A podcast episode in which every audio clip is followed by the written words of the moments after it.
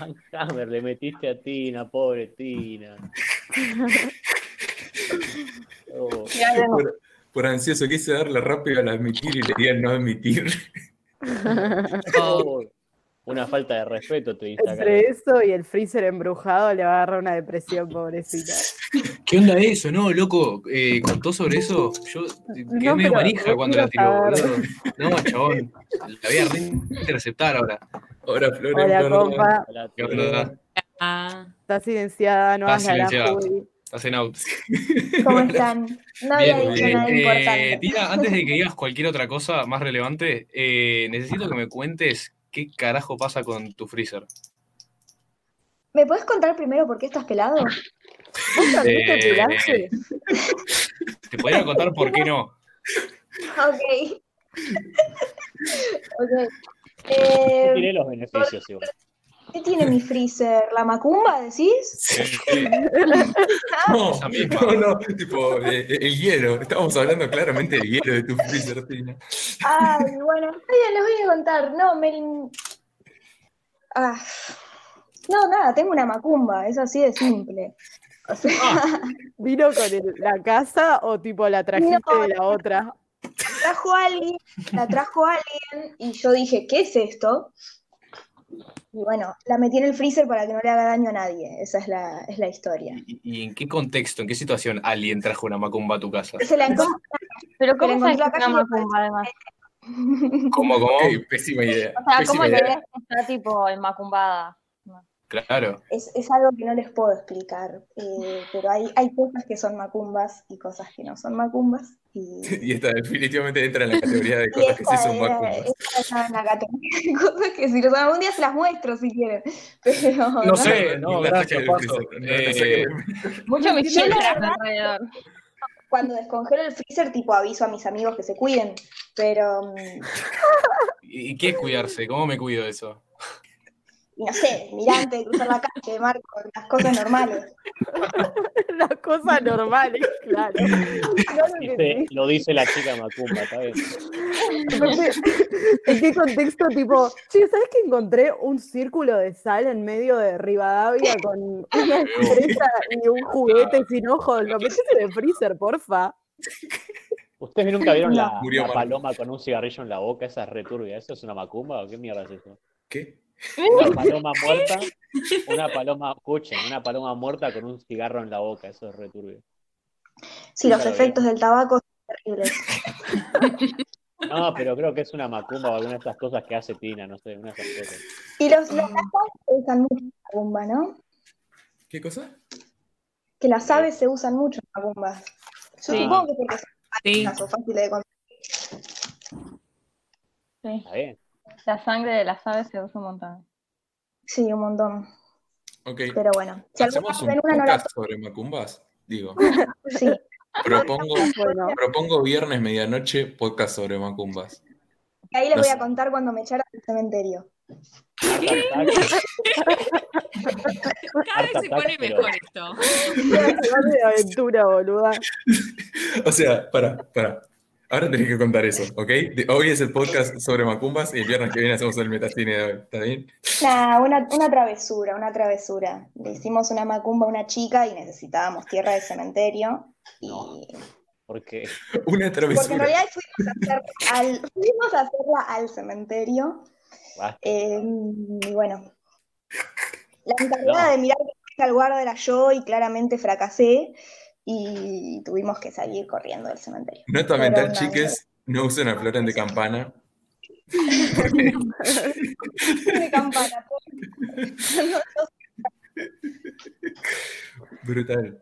Encima una travesura, yo voy a confesar que estuve en el cementerio de la Recoleta y he dicho, uy, qué ganas de jugar a las escondidas acá, pero una macumba ya me parece como otro nivel. Claro, viste. Entra en otra, para mí no entra en la liga de travesuras en un punto, pero como- Es Bueno, otra categoría. ¿Qué onda, volví? Estamos acá Eh. hablando de nuestra primera macumba, la tuya cuándo fue. Uh. A ver, hagamos memoria. No sé, creo que nunca. ¿Es normal hacer macumba, boludo? Yo una vez eh, con una amiga, cuando teníamos creo que 14 años, nos caían muy mal eh, unas chicas de la clase y Sí. ella tenía como unas muñequitas que vos podías coserle ropa y hacerle como con hilo las caras. Entonces hicimos muñecas vudú de las pibas que nos caían mal y les alfileres. Y al día siguiente fuimos al colegio y les preguntaron si se habían sentido raras o les había pasado. No, ¿y? ¿Y se No, no, no, nada.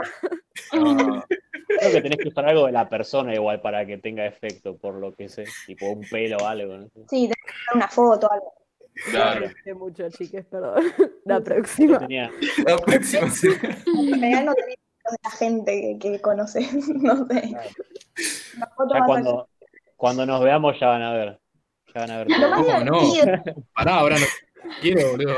Para mí que que Lucas se cortó el pelo para que no le hagamos macumbas. Claro. Cuando hagamos no, la no, reunión presencial, a Tenías llegar. a Flor en atrás arrancándote un pelo. ¿viste? No vayas a la escuela mañana. Igual debe ser más común que de lo que pensamos, porque lo divertido de la primera vez que hice mi macumba es que fuimos a, fuimos a comprar la pata de pollo, va a pedir una pata de pollo al, al- o sea, no compras una pata de Claro, pollo, lo más chill de del pollo. mundo. Y, y la, claro, ¿por qué pedirías una pata de pollo? Entonces la- Claro, amiga. la excusa fue tipo, la necesitamos para la clase de biología. Y- porque llevo un colegio agropecuario, eso es otro tema. Entonces, Casi tipo, que lo fuimos,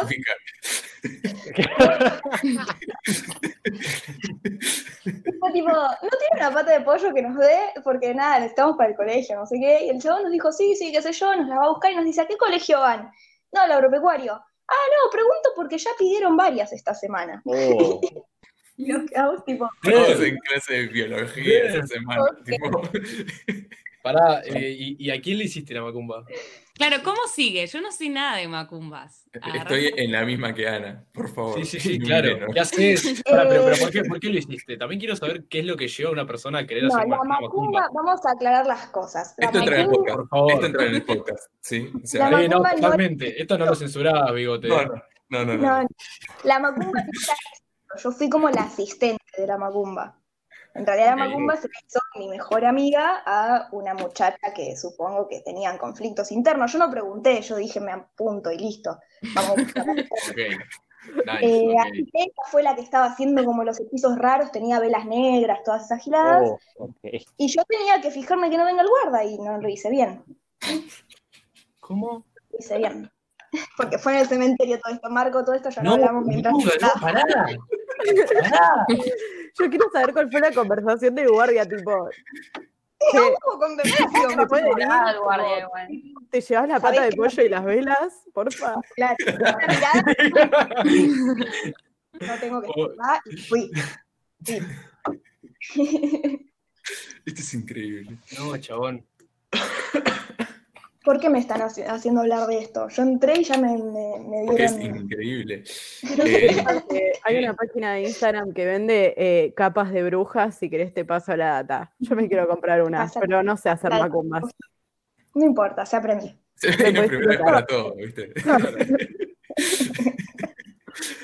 Me quedé pensando en la imagen, ¿vieron esto de los Mexican standoff en las películas cuando están todos apuntándose con las armas así, que están como en triángulo, pero en el pueblo de Tina, y todos ahí con la macumba de otro, como todos habían pedido pata de pollo, de boludo como, eh. Le encendió ¿viste? Todo. ¿Qué pasa? En el pueblo Ay, pasan Dios muchas mío. cosas. Dios mío, boludo. Vos conoces algunas, Quilmes. Me Eh, acuerdo, no cuenta como Macumba, pero una vez yo de pendejo, tipo. Es verdad. Escucha, yo una vez de pendejo, no cuenta como Macunga, pero como Macunga, pero casi. Eh, tipo, ¿Vaya la macunga, guacho? más, más bien, loquita, este. Estaba al pedo, tipo, estaba al pedo y tenía 8 años y tipo, no sé, mi hija y yo tenemos como que el mismo color de pelo. Y yo como que me corté un mechón y tipo lo esparcí por toda su cama como para que pensara que se estaba quedando pela. Ay, ¿por qué? Para romper, para romper las bolas, yo era re mala. ma- re- Eso es malo. ¿Cómo se la directamente. En la misma línea de pensamiento, pero menos, eh, menos inofensivo, mi hermano cuando era muy chiquito se pasaba a dormir a la cama con mi vieja y había una tijera de, de cortar tela y agarró y le empezó a cortar el pelo a mi vieja dormida. Y tipo mi vieja la noche se despierta y se- tenía el pelo como por acá y se despertó con mechones de pelo por acá y fue No. como, bueno, ok, supongo que cambia el hairstyle ahora. porque- No, man. Bueno, mijito, quedaste desheredado. Y desde entonces no se llevan bien. ¿no? Eh, bueno, creo que somos todos los que vamos a hacer. ¿Estamos? Que, Eh, ¿Estamos todos? Parece que sí. Estamos todos. dale. Íbamos a estar. Ah, porque sí, es verdad. Tommy y Mati barra Nelson hoy no vendrán y les extrañaré un montón. Y ya sé tipo todas las cosas que voy a extrañar que digan. Así que nada, un minuto de silencio. Pero por favor vuelvan pronto. Eh, Ya volverán, ya volverán. Arrancamos con las opiniones. Dale. Bueno, vamos Marquito, ya que estás. Bueno. Eh, me gustó mucho. Eh, a ver qué puedo decir así como general. El toque blanco y negro estuvo muy bien. Eh, las actuaciones muy, muy buenas. No me acuerdo el nombre del, del pelado. Vince. que, ¿Cómo? Pero Vince. No, no, el nombre del actor. Claro, por Eh, eso. Sí, eh, el actor también es Vincent. ¿No es Vincent Cassel? Ah, es Vincent. Ah, es ahí Vincent. está. Es, sí, es verdad, ahí va. Sí, se llama igual. Tremendo. Bueno, eh, nada, alto actor el chabón. eh, sabrán que es bastante conocido. Así que eso, lo destaco por eso. Eh, no sé, no sé qué más hacer de pantalla general. Ok. Eso. Loren. Eh, yo, la verdad, este, la terminé recién y es como que todavía tengo ciertas cosas que necesitan ser procesadas. pero, pero nada, me gustó. Eh, me dejó un poco triste, la verdad. No sé si es porque además tuve una semana medio sad, pero como que la terminé y fue tipo, oh, oh, ¿dónde hay? Pero no, está- me gustó mucho, me pareció muy linda, me gustaron muchísimo los planos que se usaban y, y nada, los actores también, geniales. Eh, muy, muy, muy buena, muy interesante. Así en líneas generales, eso es todo. Genial. Ana. A mí también me pareció re entretenida. eh, me gustó mucho cómo está filmada, eso sí, como todas las diferentes tomas. Y la música, algo también que, que me pareció que aportaba un montón. Y, y nada, en sí me, me pareció una, una historia copada, con un montón de contenido y las actuaciones también tremendas. Pero eso. Genial. Lucas. A mí me pasó que la película, tipo, me dejaba llevar bastante a mí. Es como que verla era muy entretenido. Nunca sentí que la película era lenta o se estancaba un poco. Eh, siempre mantenía cosas interesantes y después te tiraba throwbacks, throwbacks al inicio de la peli. Es como que por ahí te refrescaba cosas que se te habían olvidado. Y te colgabas un toque y eso estuvo bueno. Me gusta cómo está filmada. Este, y cómo es, me pareció muy curioso, tipo lo resalto, como algo que, me gustó mucho, de una especie creo que de simbolismo, o algo que fue hecho adrede, si no podemos llamarle así. El hecho de que siempre en la película esté este constante jugueteo con, con las pistolas, tipo las mueven como si fuese, no sé, eh, una botella con alcohol o alguna girada así que tendrías en la calle, que es un celular, algo re casual, pero no, es una pistola cargada y las mueven y juegan como si fuese un juguete, y tipo, nunca pasa nada con eso hasta que de repente a uno se le escapa el tiro, y es como que, uh, ya no es tan gracioso, ¿no? Porque se escapó un tiro, mataste a un chabón. Este, eso me- ese detalle me, me pareció muy, muy genial, pues como que no, no hay un tiro casi, o sea, un tiro así que se sienta como se siente ese tiro hasta el final de la peli. Este, me, me gustó muchísimo, la verdad, la disfruté mucho. Qué bueno. ¿Caro? Eh, a mí me gustó, me gustó bastante. Me, me pareció como súper distinta a las típicas películas francesas.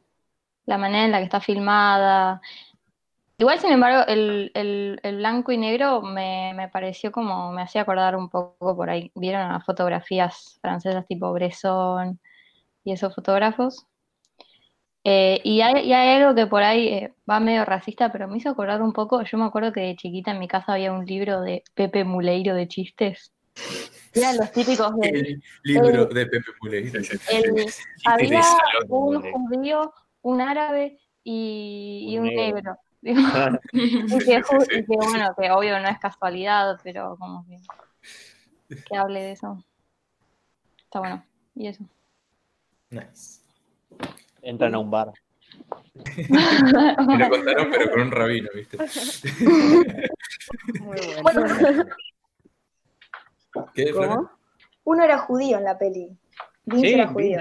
Vince. Sí, sí. Sí, obvio. Así que tienes tu Un rabino. judío, un árabe y un negro, sí, sí.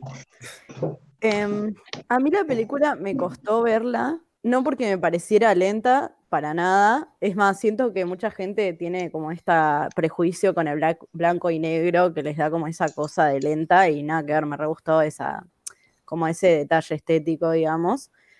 Pero me costó verla porque siento que es una película súper cargada de violencia.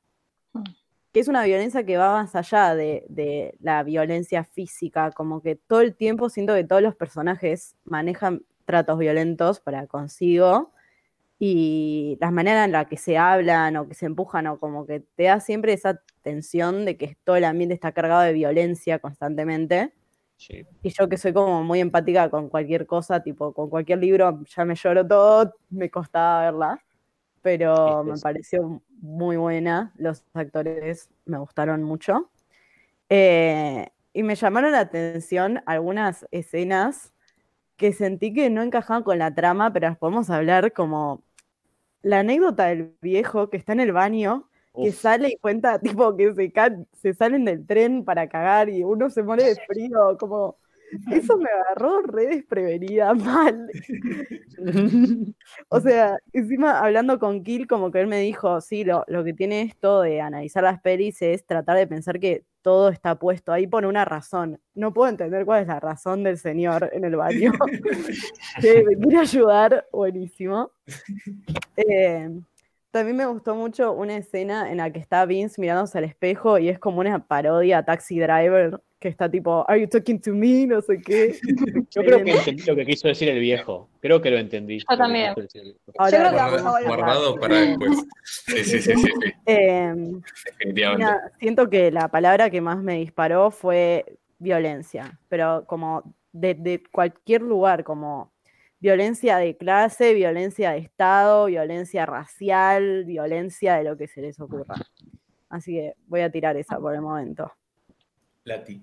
Estoy de acuerdo. Es un No, tema que está en la peli, totalmente. Sí, todo el tiempo. hay mucha violencia, sí. Sí, es mala. ¿La violencia? Sí, claro. Sí, Si tienes que escuchar la música, Nana no se está escuchando. el mal es malo. Ahora sí. Uh, uh, uh. Nani introduce. Ahora tiene presentación, me encanta. Sí. Esa es la review de Nano. Esa es la review. Ahí terminó. Pasamos del one-liner de la semana pasada de qué película a solo música. ¿viste? Como cada vez más abstracto. Es como los memes, viste, que cada vez dicen menos son más. La próxima va a ser tipo un, un diente de sierra en cuatro, tipo mega distort ahí. Ok, no se entendió lo que quise decir, pero bueno, yo me entendí. Y de interpretación. Bueno, sí. Hay muchas cosas para decir de la película. Creo que. Yo medio que me fanaticé. Porque por alguna de esas casualidades la vi tempranamente. Y, y acompañó mi semana. Ustedes mencionaron bastantes cosas que yo estuve anotando, así como un resumen. Uno es la elección del color, que es importantísimo, ¿no? Porque es blanco y negro que para mí, bueno, tiene, tiene un sentido, además de que estéticamente la película es muy linda y me acercó otro paso más al cine. eh, por algunas tomas en, en especial que me quedé flasheado, flasheado totalmente.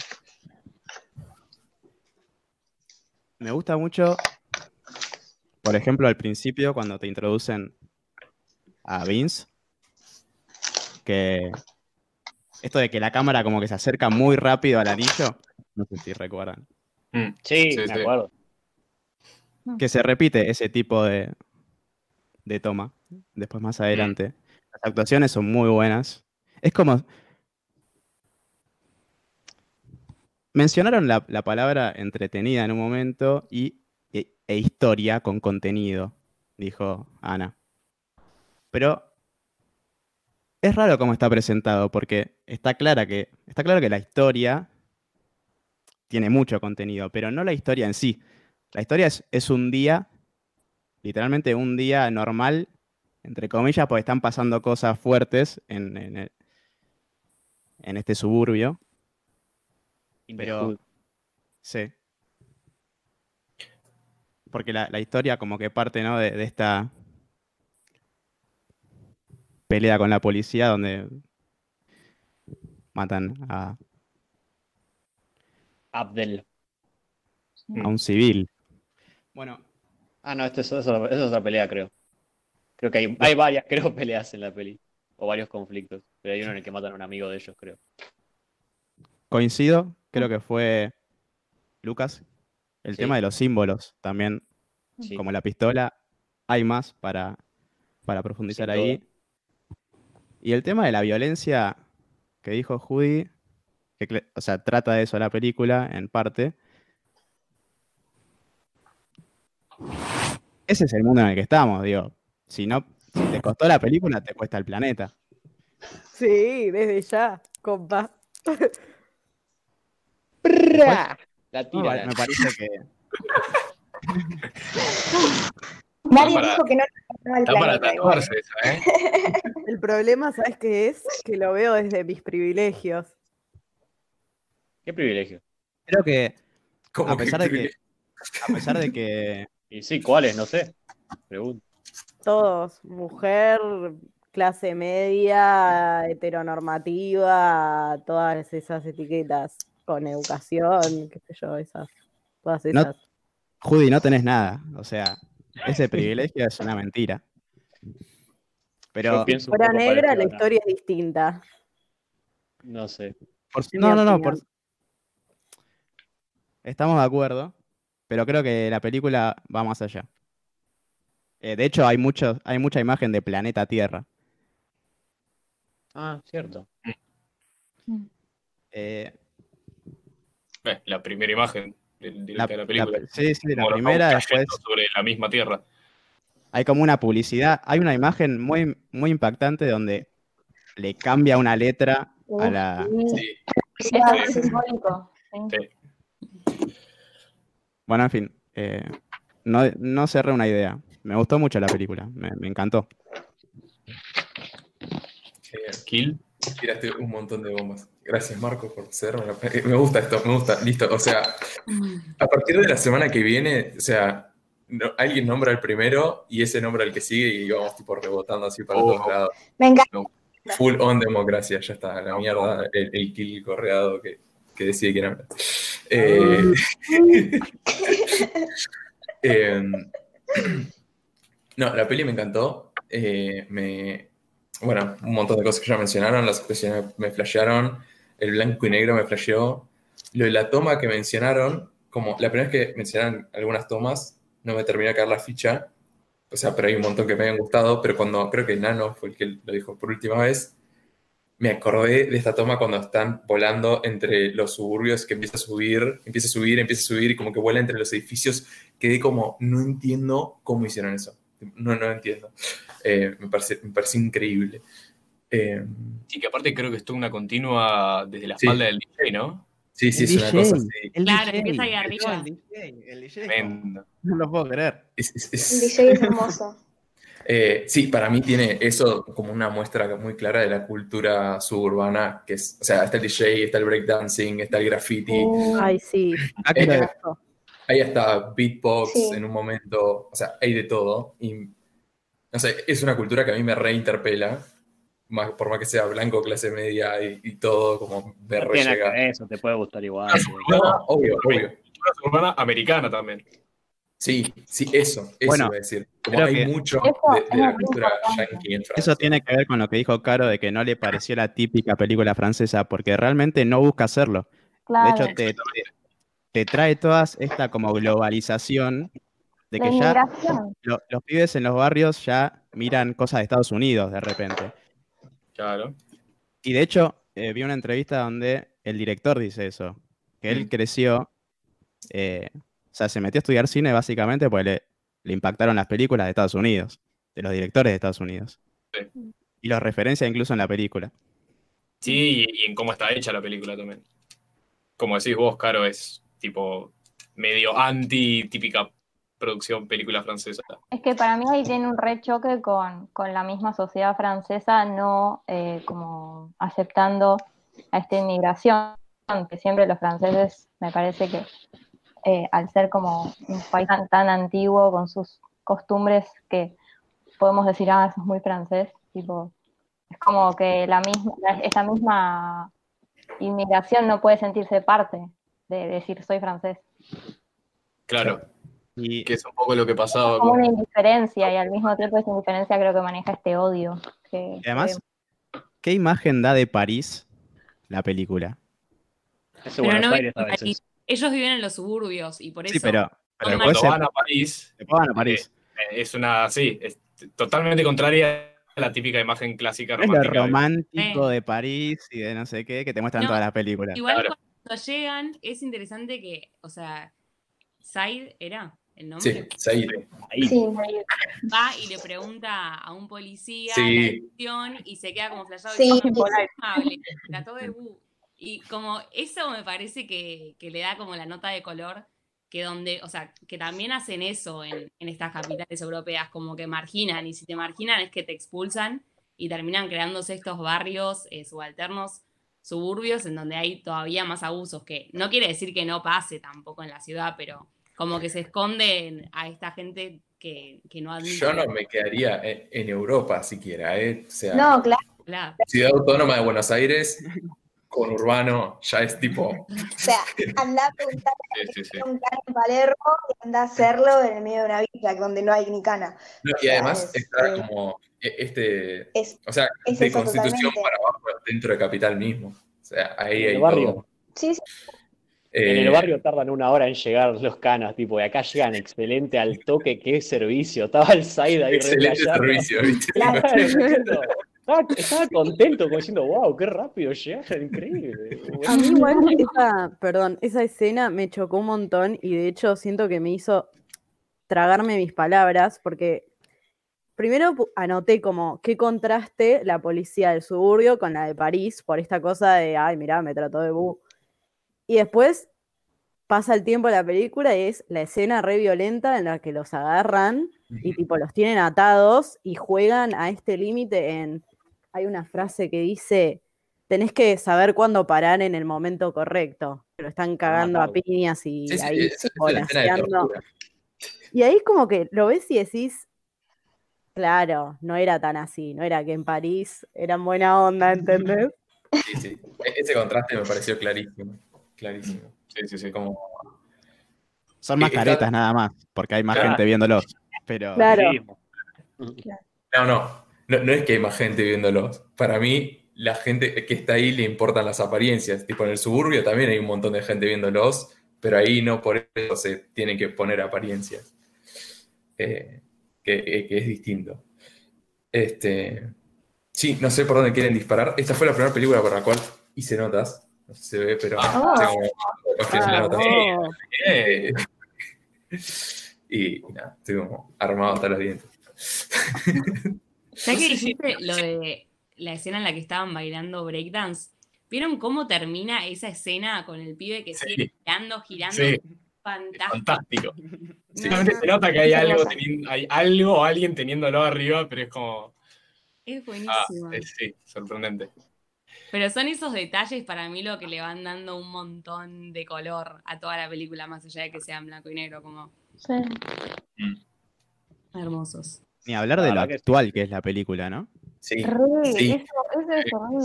Sí, La referencia a la actualidad que puedes hacer. O, o sea, Ahora yo la terminé de ver y quedé como, o sea, esta película sigue siendo válida hoy. Que cara- o sea, pero lo válida que es. O sea, los sí, chavales sí. prendiendo fuego cosas, prendiendo fuego escuela, prendiendo Es fuego un gimnasio. poco es la idea de la película, que te dice que Sí, va ser válida por bastante tiempo. por ahora todo va bien. Exactamente. Hasta que no. Claro, justamente ese es. Pero La pregunta es cuándo ¿Y es qué- el hasta que no. ¿Y qué opinan de la frase esta que dice no importa eh, la caída, sino cómo, cómo cae, algo así, ¿no? Es eso mismo. Todo está bien hasta que no. Tipo, cuando estás cayendo, estás cayendo, estás cayendo, no estás cayendo, todo va bien. Y de repente, como aterrices, tipo, depende de si está todo bien o no. Si está todo mal, te vas a pegar un palazo y te vas a morir. Si está todo bien, vas a caer en una colchoneta y vas a rebotar. Es como que, uh, qué divertido. Eh, Sí, pero que va- que hay algo Va en de contra de Drexler, ¿no? cayendo. diga, Tina. Amar la, la trama más que el desenlace. Eh, Son conceptos. No, yo digo que ahí va, yo creo que va por el lado de que cuando vos estás cayendo, o sea, el chabón que se tiró, mientras va cayendo, es consciente de cómo va a ser el aterrizaje. Solo Ah. decide ignorarlo. Entonces, yo creo que hay algo de eso ahí, de el, decimos, bueno, vamos zafando, vamos zafando, pero sabemos que hay algo que no estamos zafando y que deberíamos arreglar. Claro. Aunque A al mismo tiempo, ahora que lo digo, el chabón que se cae, el chabón que se cae no puede arreglar que se está cayendo. Entonces, no sé si nosotros podemos arreglarlo. A mí que me suena un poco a esto de lo que le cuenta el viejo, que le dice, y se congeló, como que se murió. Y, y, y lo relaciona un poco, ¿vieron con esto de que te ponen la hora? Sí. Bueno, a mí eso me daba como que el tiempo pasaba y ellos seguían como, porque un poco lo que te muestra la, la película es como la cotidianidad de ellos, el paso, el paso del tiempo. Y, y eso como de la caída, siento que es como una cosa medio de que ellos están viviendo el presente porque no tienen más que eso. Digamos, como esta cosa de estar tan, tan, tan eh, marginalizados, es como que de alguna manera no tenés como una, una posible proyección de futuro. Qué zarpado, porque justo me anoté en la- una de las escenas que ellos están sentados en una plaza esperando, que ahora dijiste como el paso del tiempo y el esperar está lleno, hay como cuatro o cinco escenas que son ellos sentados, pasa la hora y después recién pasa algo. Y bueno, una de esas que está eh, Hubert sentado ahí como pateando unas jeringas que había en la plaza y la cámara lo toma atrás, o sea, de delante de él y medio abajo y atrás hay un graffiti que dice nosotros somos el futuro. Y, y es como en, en juxtaposición con él, tipo, no tienen futuro, que es todo el resto de, del- de la escena. Eh, así que para mí recontra hay algo de eso, de- del no futuro. Sí, que incluso Hubert es el que más intenta como abstraerse y que le dice a la madre que él se quiere ir y hasta la madre misma como que no lo toma en serio, porque Sí. tampoco hay salida de eso, como es un círculo en el que no podés ni proyectar un futuro ni siquiera intentar abstraerte en el presente porque es muy complejo. Claro. Sí, Creo o sea, entonces, perdón. sí. La, la frase, entonces, tenés que saber cuándo parar en el momento correcto, se vuelve como un poco una ironía, porque cuando paro de, no sé, zarandear la pistola, recién cuando le disparo a alguien, ¿entendés? Es que Sí. el momento correcto Como- ya pasó si seguís por ahí así. Como De la hecho- metáfora, ¿cuándo paro de caer? Cuando me la pongo contra el piso, guacho. De hecho, creo que. Hubert, eh, en un momento cuando están en la terraza, que están hablando de. Que, que Vince le está diciendo que quiere terminar en la cárcel porque todos ahí habían estado en la cárcel. Y le dice, pero vos también metiste tiempo en la cárcel. Y Hubert le dice, no, yo, yo supe cuándo salirme. Digo, una cosa así. Y, y para mí, eso, comparación, tipo, junto con la frase que tira el policía y todo esto que estamos hablando, es como. Para mí, Hubert está tratando de romper ese ciclo. Y yo creo que eh, Hubert es de, de todos los personajes el que ve las cosas con una visión completamente distinta al resto.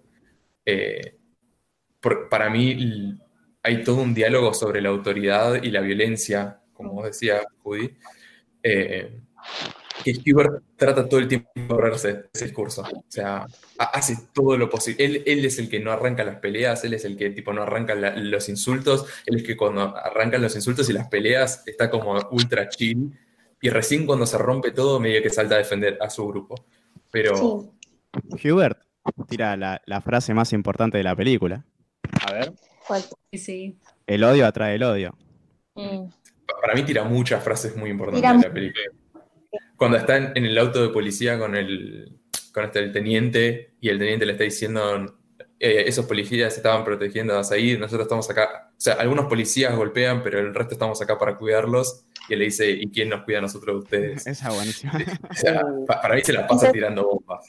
También tira, por ejemplo, no hay policías buenos, pero no hay ningún skinhead bueno. También tira. el único skinhead bueno es el skinhead muerto. Claro. Ahí, fágate. Sí, ahí le veía la sangre, pobre. Este, y incluso en esa frase para mí hay un contexto donde Hubert está tratando de hacer otra cosa distinta a la que está diciendo. Como que quiere probar, no sé, por así decirlo. Es medio como que convince el asunto ahí. Sí, De como que hacerlo ver quizá que él realmente. Bueno, puedo estar equivocado, pero como que él realmente no, no puede hacer eso, no es capaz de hacerlo, que de hecho es lo que termina pasando. Como que lo, lo pone en situación de siempre te estoy diciendo que no hagas las cosas y eso como que a vos te chupan huevo, ahora te voy a decir que lo hagas y eso como que le hace una psicología inversa, pareciera. Eh, un poco, incluso. Siento. Hubert es como esa persona que a lo largo de la historia nosotros confiamos, ¿viste? Es como. Es, va, por lo menos yo me sentía tranquilo cuando él estaba presente. Claro, es que era muy responsable. Sí, se supone que es como la razón en todo. Es el Sí. único que te transmite un tranqui. Es el único que lo ve llegando Vince era muy violento. Vince era, era como muy sacado. Mm. Y, y Said era como medio ingenuo, ¿no? En, al- en algún lugar. sí, sí. Eh, eh, saqué casi esa misma conclusión de los tres personajes. Para mí, Totalmente. Yo iba a decir es eso, iba a como decir la eso, el sabiduría. mandatory, el mandatory tri per- los tres personajes al mismo tiempo. Hubert para mí es la sabiduría, casi en un punto. Eh, Vince es la violencia y la inseguridad. O sea, para mí Hubert puede permitirse ser sabio porque tiene fuerza y a través de esa fuerza se siente seguro todo el tiempo. Que es algo que Vince recrimina. Le- o sea, le dice como, ah, sí, vos no tenés problema porque sos como el Hércules negro. Y, y, y Vince medio que se escuda en que él tiene la pistola para sentirse fuerte porque él no es Hubert. Claro. Eh, La y sí, ahí de la inseguridad absoluta y la, la- la ingenuidad. la escena en que te presentan a Hubert pegándole a la bolsa. Sí. Y además como que lo presentan, porque después te presentan el flyer ese que, Sí. que es un boxeador. La Ah, y presentación también, de los nombres. En todo, claro, todos los nombres. Es- y también de Said lo ves como llegar a la casa, ver que tiene un vínculo con la hermana, que de alguna manera como que son esas cosas que, que con nosotros personas no ves. ¿Cómo, cómo? Que siento que No. como que tiene un halo más, te lo, te lo presentan de una manera como que de, de protección, de que hay, es- esas cosas le importan, ponele. Entonces creo que también eso contribuye un poco a nuestra imagen de Vincent como siendo un poco el que está más enfocado. Eh, ahora que lo mencionaste, todos tienen ese en sus casas, ¿no? Sí, sí, todos. Sí, todos. Y eso me hace pensar en como una narrativa de la película de... Bueno, o sea, es bastante clara, ¿no? Que es ver el mundo desde su lado, pero... O sea, no se quedan ellos en las plazas y ellos en las calles y, eso- y ellos en París, como ellos en- adentro de sus casas, cómo se comportan, cómo son con su círculo. O sea, creo que No, es... no escuché, se me cortó, perdón. Ellos tienen todos que en sus casas. No, no, todos tienen Escenas. en sus Ah, casas. ok. Como que vemos Ah. su intimidad y, y cómo la, la atraviesan. eh, y nada, todos tienen estos cuartos llenos de cosas, ¿no? Eh, que, que eso siempre. eh, está esta idea de como la, la gente de barrio pobre con la tele 42 pulgadas, ¿no? Y ellos, tipo, todos con el equipo de música, con los pósters, tipo, con la tele. Y había escuchado, no me acuerdo si fue una charla o qué, pero era como que se buscan esas cosas porque son el único escape que tenés. O sea, Claro. que, o sea, si tengo una cama cómoda, igual tengo una cama cómoda en este barrio de mierda, pero si tengo una tele puedo ver otros lugares donde no estoy acá. Y, y creo que en todas sus casas se ve como este escapismo de- del barrio. Eso no solo Qué pasa en, en la pobreza. las televisiones en las casas están para escaparse. Uf. Yo creo que eran las ventanas. Ah, revolvió. Hacer la suicidación se ha dicho. Eso se volvió oscuro rápido. Nada. Estoy de acuerdo, Nan. Igual me gusta lo que dijo Nano, más allá que es un chiste. La verdad que está. Son buenas analogías que están haciendo tanto acá Quilmes como, como Nano, esa, ese contraste, ¿no? Como que tengo por ahí una realidad medio fulera, pero es como que tengo estos escapismos para sobrellevarlo, para ver más Sí. allá de mi situación. Y las drogas Este, también, muy presentes en la película. Sí. eh, Sí. Esta escena que Hubert se droga en su cuarto es buenísima. Es, Sí. es espectacular. Sí, sí, sí. Este. Con cara No había entendido si eran drogas. estábamos que- conversando sobre qué tenía. Le cortan Sí. el mambo rápido, ¿viste? Él estaba tranquilo escuchando su música y Sí. lo llaman, lo llaman en realidad y como que tiene que prestar atención a otra cosa. Sí, es raro lo que tenía.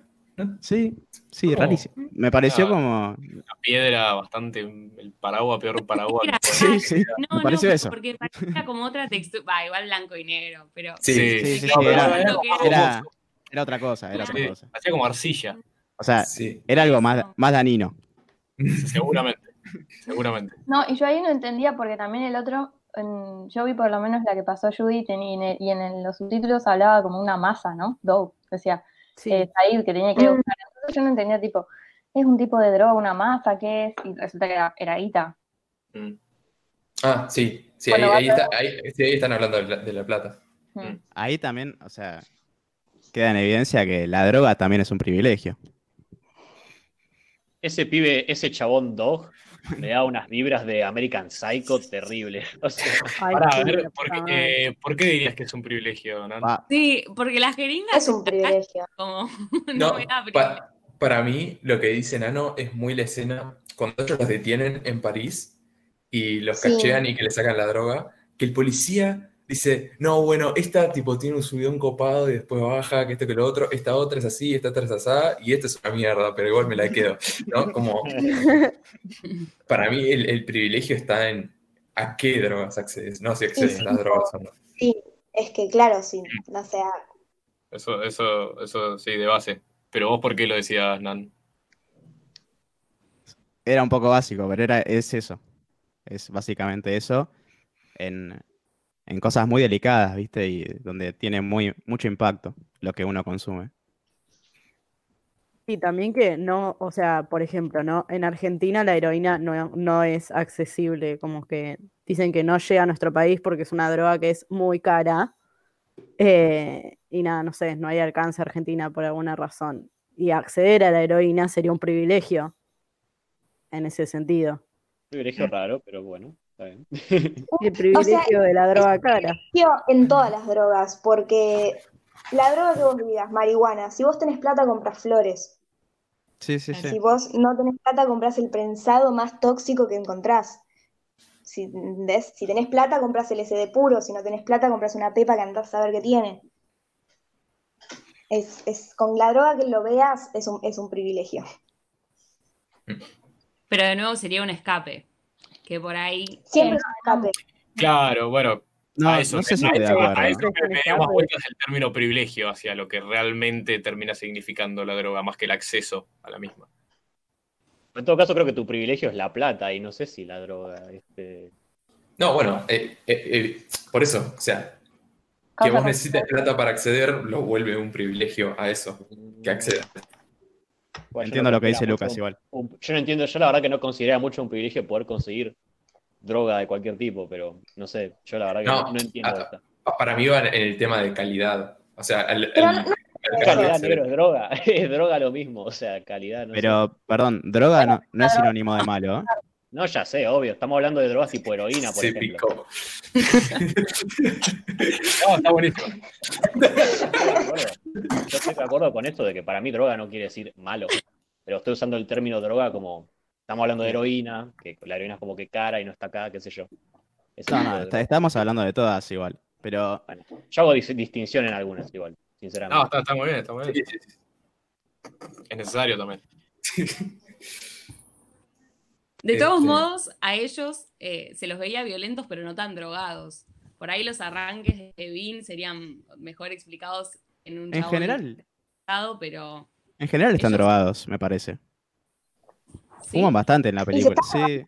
Claro, pero Es, fuman. ver, la película es un día. Eh, Claro, es un solo. Claro. No no pasan tantas cosas en y los tres, los tres se drogan en el día. Son dos días. Eh, varias Bueno. veces. Dos días, pero. Pero por lo ¿Dos general. días son? No, Y, No, es un día para mí. no, Es un día, es un la mañanita y termina la mañana del otro día. claro. Mm. Es un poco el. O sea, Bueno, era una acumulación sí, de pero de- tipo días en tipo. Hoy es de Bueno, día, ahora es de noche, Ah, mañana es de día, y después es de noche, y son dos días. Ah, no, no, El 24 y el 25, no tipo todo el 24 desde las 12. No, pasa que la noche es por el medio, pero sigue siendo un día. En- Claro. En cantidad de En tiempo. hora. Ahí, ahí, Claro. seteamos, seteamos Common Ground. ok.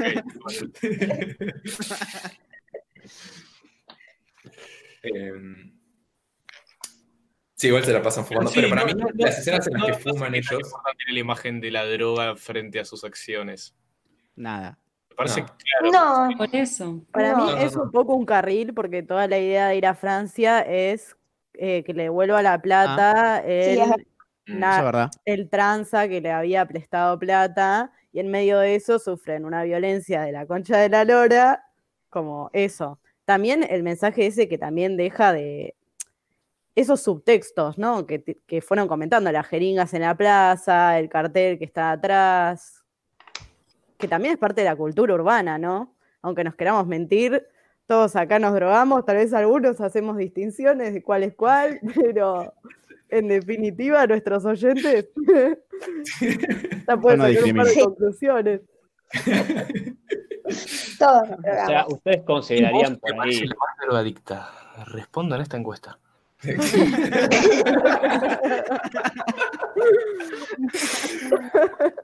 Te juro que pongo la encuesta, eh, tipo, pongo un Google Forms en la descripción del capítulo. por, por favor, Va. seguro interactivo. Increíble. Sí, sí, sí. Eh, no, lo que yo iba a decir es que ellos, por lo general, cuando se los ve fumando, es que están como en una escena chill, ¿no? O sea, cuando están en el gimnasio, cuando están en, las casas, por ahí cuando están en la terraza en París, ahí esperando a que pase la noche, pero no suele ser como previo o durante las situaciones esta de conflicto, de violencia o lo que fuera. Es como, son como escenas aisladas que mm, para mí está separado a propósito, ¿no? Es como, sí, bueno, pasa esto, Claro. pero la violencia viene por otro lado. Claro, es como, es parte de la vida cotidiana, pero no es esto. El De hecho, de hecho, en esa escena que están en París, hacia la noche y fuman, tienen conversaciones bastante profundas. Como si despertara un lugar más eh, de cuestionamiento en algún lugar. Más o menos, es Hubert nada más el que tira alguna que otra y que Vince casa No, más o menos. dice, Vince dice que se siente como una hormiga. Ah, tenés razón. Es verdad. Tenés razón. Cierto. Este, sí. Sí. Y, y Hubert le cuenta esta historia de, de la caída. Mm. Que es la primera vez que aparece. Sí, O sea, Y eh, eh, adentro de la película y no como narración. Claro. es- no. creo que es ahí del que quiere apagar la Torre Eiffel. Sí. Y que se apaga después. Y se apaga después. Todos sabíamos, como te dejan ahí el marco, todos sabíamos que Que- sí, sí, era obvio. el símbolo, el símbolo de, de- con la anti-París que te está mostrando y justo en ese momento apagándose la Torre Eiffel es como Es fuertísima para que te quede más claro, ¿viste? Y también esa cosa de que eso de sentirse hormiga le como que no me parece casual que lo comente cuando salen como de su entorno, de, de su ciudad. Claro. Tipo, a mí me ha pasado, no sé, estar mucho tiempo lejos de mi casa y viajando, incluso desde viajando en el subte hasta viajando, como que te da esa sensación de soledad a veces, de como estás solo. Uh, el viaje en transporte público me pareció Ay, fue- alucinante Fue el cuando. acá, boludo.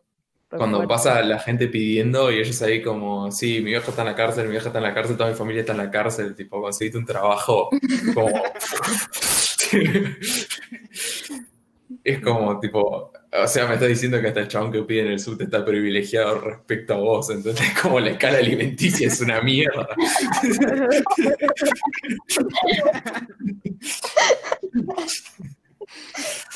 Eh, sí, e- eso, eso fue como hits hard, man. Sí. Estaba pensando que todo el conflicto con los skinheads, volviendo a esto de la Torre Eiffel apagándose, pasa después de que se apaga la Torre Eiffel, un poco. O sea, ellos los ven antes, con la Torre Eiffel prendida, pero después todo el quilombo ese pasa después que se apaga, ¿no? Como el, en la oscuridad. Eh, me- medio, en- en- encima en un callejón y todo así como medio oculto igual a, la mirada del transeúnte. Parece que, que eso, ahí lo vi. Vince tiene un momento en el cine, en, en, Sí. en París. Un largo Con una. Sí. Sí, Con una escena bastante una fuerte. escena con un bebé, como con un nene copiándolo. exactamente. Sí. Lo copian y antes él era el que copiaba. Porque cuando estaba Zaid con la hermana, él hacía todo el tiempo la misma mueca de lo que iba diciendo Zaid. Entonces, como. Tal cual. Eso, Hay mucho de eso. Eh, Hubert también lo hace cuando van a la casa del chabón este que le prenden fuego el auto. No me acuerdo el nombre de ese pobre. sí. Eh, pero eh, ahí cuando eh, creo que es Said que le está hablando a este chabón y atrás está Hubert copiándolo. a- no, es al revés. El chabón le está hablando a Said y atrás está Hubert copiándolo al chabón. Este, hay mucho de mímica en- entre ellos como para joderse. Eh, la escena del shopping. ¿Qué les pareció la escena del shopping? Recordame un poco, pero había hace cinco días esta película. Eh, arranca con un chabón bajando por las escaleras mecánicas y están Hubert y Said hablando. Ah, Y que le dice como, mirar a este chabón, es tipo clase media, tipo tiene trabajo, que esto que lo otro. Y as- así como si nada votan a la derecha porque medio que no les afectan las políticas que ellos tomen. Este, así que tipo, como que le dice low key, el chabón es un, es un racista, entonces tipo, es un tipo Y que está ahí- le- dice, este es- de los peores. Sí. O sea, es incluso peor Sí, sí. que el que está haciendo el, el- el- el bardo. Es, sí. es el que no hace nada y porque les queda cómodo. claro. Ay, A mí la escena de la escalera mecánica me pareció hermosa, tipo la toma de la escalera metiéndose así como en un loop infinito, me encantó. Y siento que es muy poderosa esa escena ahora que lo nombrás, porque es como que uno siempre tiene esta noción o prejuicio de que tal vez la gente que está en una situación de mierda no es consciente de las cosas que están pasando. Y es como, claramente el chabón, no, este forro de mierda, mirá que bota y sabes qué, este es el peor, como full conciencia de, de lo que está pasando y del entorno y de cómo se maneja la sociedad, ¿no? Sí, aparte es, ver muy chocante, es muy chocante ver cómo el personaje que se supone que es como la razón, eh, le agarran cada tanto esos, esos brotes de tirar mucho para cierto lado, como cuando se deschaveta también en la, en la exposición de arte. La exposición de arte. Exposición de arte. exposición de arte. Exposición de arte es buenísima. Entonces, es la sabiduría, es la razón y como el, el- el- el- el buscar balances. También se pierde a veces en esas, eh, al mismo tiempo que, el, que Said es totalmente influenciable eh, por, por Pero- lo que le dice. O sea, Hubert en la exposición de arte arranca tratando de ser ultra chill. O sea, fíjate todo lo que pasa. Porque Said le dice, che, me conseguís a las pibas porque esto que lo otro. Bueno, chabón va y le dice, no, bueno, que esto que lo otro. Pero ultra tranqui, Mi el chabón. amigo es ultra un poeta. Sí, no, es, es un amor chabón. Y cuando, y cuando van Said y, y Vince, medio que Hubert está ahí como, che, bajen un cambio, tipo, se están yendo para cualquiera, medio que se caga de risa de lo que ellos están diciendo y listo. Y cuando viene el chabón a correrlos, incluso él de vuelta está como tratando de frenarlos, que esto que lo otro. Pero cuando ve que los empiezan ahí como a correr, ahí como se siente el- la exclusión. Recién Cuando ahí aparece, él. cuando aparece el, el viejo. Sí, Ya pero- cuando, querían comer y sacar cositas del, del, del buffet, ya los estaban mirando. Mm. Es que es como completamente lo contrario a su. O sea, ahí ves el contraste de lo que para mí es el elitismo de París y ellos. Porque también consumir ese tipo de, de arte y ir a ese tipo de exhibiciones es como muy high y ellos claramente estaban ahí y no se paraban de cagar de risa. Están desencajados, ¿no? En ese Sí. lugar. Es como Sí, no totalmente. encajan Sí, para re. nada. Para mí el punto clave está cuando Said levanta la mano, como que ya se fue de violencia y parecía que incluso iba a atacar físicamente a la mina. Como que Mm. saltaron muy a la defensiva. Sí, sí, Ay, sí. me encanta Y- la escena que están apreciando van- el arte. Y hay un tema Sí. con el- para mí hay un tema con el arte callejero versus el arte de elite barra galería, que donde Sí. se están de traje y te sirven champagne, Mm. que, que es Sí, como, Sí, ¿qué sentido tiene, no? Es hay notable una cuando escena- se van de la, de la exposición, que le cierra la puerta el, el viejo ese que estaba medio como controlando. Que vi esa escena en varios, este, en varias traducciones y, y- y subtitulados distintos, y todos hacen algo distinto o, o- o lo, o lo traducen de, de una manera distinta a lo que dice después el viejo, pero por lo menos la primera que vi, que fue en la- cuando vi la película entera, es que cierra la puerta y dice, ah, los suburbios. Pero recordar algo. Pará, en yo creo, yo Yo creo recordar algo de la gatería. inglés y hice algo así como ah, las cosas del gueto, una Claro. cosa así. Claro, claro. Subtítulo en bueno, ahí- español, ahí argentino, ah, la de hoy, viste, hay, hay como unas, una- unas tergiversaciones por ahí. Pero la que Eh. más me gustó es cuando eh, esa, la de los suburbios, es como muy, muy, muy potente y clara. Muy potente. Eh, Eh, yo quería hacer una cosa. sí. Va, no sé si lo tocaron recién porque se me tildó todo acá, pero por ahí estoy flasheando, pero hay una escena en la que está Vince en la galería, tipo viendo cuando los dos, eh, Hubert y Said, van a hablar con estas chicas, y como que pasa un señor y le dice, ¿ves esto que estás acá parado? Tipo, vos sos arte ahora. Y se fue, tipo de la nada. Eh, no sé si Sí. la. Es buenísima. No me acuerdo. Es verdad, no me. Pero ahora me quiero acordar porque está Como buenísimo. diciéndole, como diciéndole vos que sos tipo acá un, un marginal, o sea, o sea, un, un excluido de la sociedad, tipo parado ahí en esa pared blanca, sos arte, tipo. Sos, sos, sos arte. Y se va, tipo, es rapidísimo, es como que el chabón pasa y al paso le dice eso y sigue. Mm. Este, y de hecho es un chabón que medio que lo viene stalkeando, creo, por la galería, porque un par de veces más lo vi, era un viejo canoso con un, una polera negra. Y tipo, medio que lo anda pispeando toda la galería, es medio turbio. Este, Eso como que hace un statement, ¿no? De que ciertas cosas en un contexto son arte y otras no.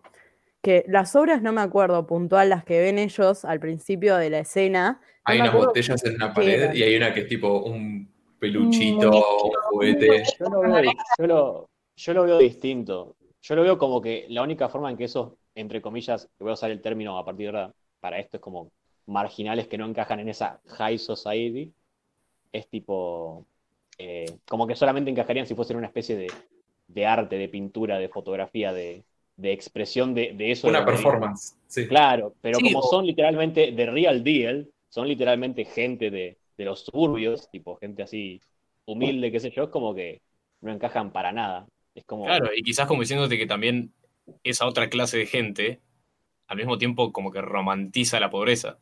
Claro, Sí, sí. ¿entendés? Tipo, entonces como que vos solamente encajarías acá si fueses arte, tipo, ves esto que sos ahora, sos arte, y se va el chabón. Claro. Y después los echan. es muy bueno. Y a la vez es bueno porque están siendo arte. O sea, estamos consumiendo una película que es una producción artística. Claro. Entonces, como que todo ese juego me parece que se reda. Sí, sí. Sí, y- y- y el, meta comentario está también, o sea, cuando está tratando de apagar la torre y dice, no, eso solo pasa en las películas. O sea, como- Es que también hay una distinción entre para qué usan el arte ellos y para qué lo usan los de la alta sociedad. Mm, Porque ellos todo el momento en el que hacen arte graffiti es para expresar cosas que les están pasando y que quieren protestar sobre su realidad. Sí. Cuando en la galería es entretenimiento, distensión, es, hay un mensaje ahí, me parece. Sí, sí, sí, sí, sí. Bueno, para mí algo muy recurrente que empezó a venir en el diálogo que estamos teniendo es que la película constantemente te muestra que el entorno está tan cargado de esa tensión que la misma violencia tiene, que todos los personajes necesitan una descarga. Y para mí esto se ve como en todas sus acciones, ¿no? Como Huber no quiere descargar su violencia en otra gente, entonces la descarga en una bolsa de boxeo. ¿Entendés? Pasa más de una vez en la película, con esto de la palabra entorno, que la escena que tenés en primer plano no es la que te muestra en el audio, sino Sí. que la del audio Ay, es la de atrás. Sí, sí, sí, La escena en el baño con el espejo, por Dios. Y esa es la mejor escena de toda la película. Qué belleza. Mejor plano de toda la película. Lejos. Sí. Hay un montón de planos con espejos también. Sí. Como que a veces el contexto es, es incluso más importante, ¿no? ¿Qué planos con espejos recuerdan? Sí, me quedé pensando eso. En el baño, Él flashando taxi driver. La de Taxi Driver, claro. Eh, cuando le corta el pelo. Y cuando le corta el pelo. corta el pelo. eh, Ah, eh, Bueno, el cuando le corta el baño. pelo, viste que después le dice, esto se usa en Nueva York. De vuelta con esto de la globalización. Ahí va. sí. Ah, e- en ese hilo quería tirar que, o sea, yo vivo en Solano y tipo, Solano está tipo pegando en el palo al gueto, pero es gueto. Eh, o sea, y, y vivo en Solano Centro, tipo, te vas a jugar para allá y es en serio gueto. Entonces, eh, hubo todo un shift en la cultura de la calle los últimos cinco años, me atrevo a decir, que pasó eso. Tipo, nos volvimos suburbio yankee de repente y hay batallas de gallos en la calle, hay gente andando en skate, hay graffiti, hay breakdancing. Y era como salir a la calle y decir, ¿qué onda con la cultura de acá? ¿Entendés? Como hu- hubo todo un cambio en, en- en cómo se, se identificaba la gente que me flasheó zarpado. O sea, re- realmente un día salí y dije como, "Uh, ¿a dónde estamos? ¿Es Solano o es tipo, eh, ¿cómo se llama? El Bronx. Ese tipo. Claro. Eso es súper real, tipo, a mí me cuesta identificarme con él, no sé, con unas boleadoras. Eso, eso de nuestra cultura, supuestamente. Y porque también absorbiste más de una que de otra. Claro. A claro. mí me pasa al revés, yo soy una muchacha de campo. Ahí está, Sí. absorbiste más de una que la otra. Me pasa mucho ver que mi- el, el resto de mis de, mi- de- de la gente que me rodea de acá, eh, no sé, se ríe que soy la campesina y que tengo anécdotas con gallinas. Con las macumbas, mano, quedas muy Ay. salvada. Ay,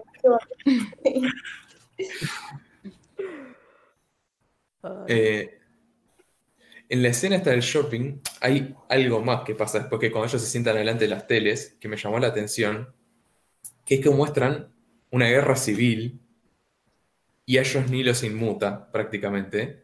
Y acto seguido muestran que murió el chico este que estaba en el hospital y ahí tipo les cambia la cara por completo. Y no sé, sentí que había algo en, eso, en esa secuencia de imágenes, como que no era casual que mostraran una situación violenta y después otra situación violenta y que unas, ellos sí los afectaba. Eh, siento que hay como un discurso de el alcance que tiene la violencia para con vos es en tanto te interpela esa violencia. Como Claro. se murió uno de los pibes. Y, y hay un discurso que tiene eh, Said con Vince cuando están hablando sobre todo el, el quilombo que hubo el día anterior en, en esas protestas, que le dice como, no, viste que agarraron uno de, de los homeboys y tipo, ahora está en el hospital y dice, sí, pero yo no me voy a ir a, ca- a- a arriesgar por tipo un homeboy que no conozco. Y le dice, no, pero es uno de los nuestros, como que esto, que lo otro, que no es un gángster, que hay que ir a bancarlo. Es como, bueno, en tanto yo no lo conozco, no me afecta que reciba, reciba violencia policial, ¿entendés? Y, y para mí está ese discurso en muchas capas. Como también Sí. incluye al chabón este de la escena- escalera mecánica. En un punto. Sí, hay una escena que, que es algo que tira Hubert que me encantaría recordarlo mejor, pero hay una parte en la que cuando es esta discusión de que no, que si, lo- si se muere este, lo mato al, al cana, no sé qué, Sí. y él le dice algo así como, si se, no me acuerdo el chico que estaba ahí de morirse, ¿cómo se llamaba? Eh, Abdul, ¿Abdul? ¿Abdul era? algo. Bueno, Algo así. Abel. muere Abdul- Abdel, Abdel. Abdel. Abedul. si se muere Abdel, digo, pero si matas a un cana no perdés a nadie, algo así le dice. ¿Cómo? ¿Cómo que le dice algo así como que si se muere el chico este, nosotros perdemos un amigo y si se muere un gana no perdemos a nadie, pero ellos sí. Algo así le dice. No recuerdo bien el diálogo y me encantaría. Como que el cana es uno más, pero un amigo es un amigo, una cosa así, ¿no le dice? Sí, algo así, pero que a la vez para los canas, que se muere un cana es como Es un que- amigo. Sí, sí, por algún lado te lo quería desbalancear. Eh, En toda la película, los verdaderos benefactores de cómo están dadas las cosas están ausentes. Y después, volviendo al tema de lo que decía de- del shopping, Kill, cuando ven esas noticias, no sé si recuerdan cómo son las pantallas o cómo están puestas. No es una tele normal. Claro, son Es como como- 4x4 pantallas, una cosa así. Sí, y, y todo como con unas rejas, parece, ¿no? Como Sí, una cárcel. Oh, Parece una cárcel. No sé si, si tienen bien la imagen. Si no, les comparto Sí. pantalla. Porque lo tengo No, acá. no, sí, sí, sí. ¿Sabes qué? Lo vi, pero no lo identifiqué como una cárcel. Muy buena observación. Sí, sí, sí, muy buena Yo observación. yo flashé tipo esas exposiciones que a veces hay como en, en los lugares tipo o, o museos o donde vas a bailar que hay como muchas cosas tipo las teles así y la eh, ah bueno pará y en esa imagen vieron que en un momento está él no sé si bailando o haciendo algo con la imagen de fondo ¿Quién es él? muy linda esa imagen Sí, sí, buenísimo. Muy bien. hermosa. Que de hecho, a Vince, que está, que está como una punching ball invisible. yo me ah, confundí. sí. a Vince no lo presentan con esa imagen rápida al anillo, sino bailando. Bailando. Sí, eh, bailando en su Mm. sueño. Es Que verdad. encima, es que encima verdad. está bailando donde él escondió el arma. Sí, sí, sí, sí. Uh, esa- Oh. ah, mirá, bien ahí. Este, sí.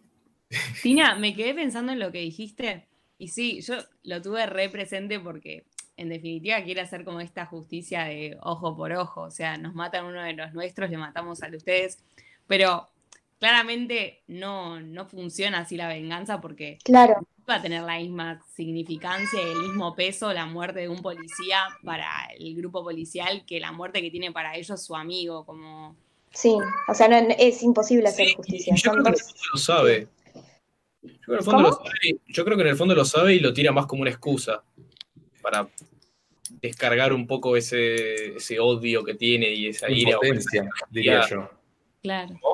Impotencia, diría yo. Y si Impotencia. tuviera Nelson acá, diría que este es Igual- otro caso de la- del cine mostrando esta justicia retributiva y cómo no funciona. Sí. Eh, Igual Vince tiene Sí. muchas oportunidades de, de matar. De hecho, a un policía. Sí, Sí, Y De hecho, hay una escena que supuestamente creen que va a matar a un policía y se llena el culo de preguntas y al final no. sí.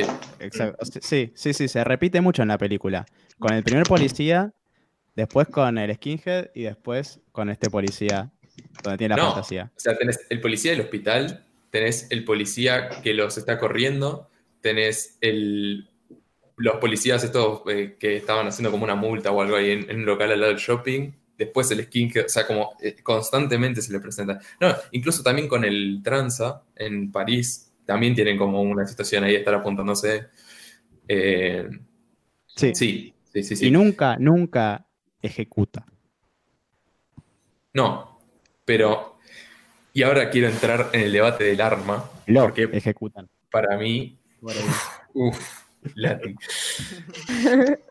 Para mí hay todo un discurso sobre la violencia como el medio para obtener respeto o para obtener autoridad o seguridad o lo que fuera. Porque de hecho el arma es lo que hace que ellos se puedan defender de los skinheads en un punto, ¿no? Es Como toda, toda la película Hubert diciéndole, che, el arma, o sea, no, y después lo puede salvar a Hubert con el arma. Es como, Sí, Es como que es la violencia como afirmación de, de la Claro. persona, de los grupos del el, poder, y el de arma, lo que y el arma es el poder de ejercer esa violencia. claro. Yo creo que desencadena todo lo que pasa en la película. Sí, como en la escena que, que están estos chabones que no los dejan entrar al boliche Mm. mm, y la solución es sacar el arma y meterle un Claro. par de tiros. Mm. ¿Y cómo no vas a dejar pasar a mí? Te convierte. O sea, Claro, sí. como el, el anillo en el Señor de los Anillos. Sí. ¿Qué ibas a decir, Caro, que te pisé?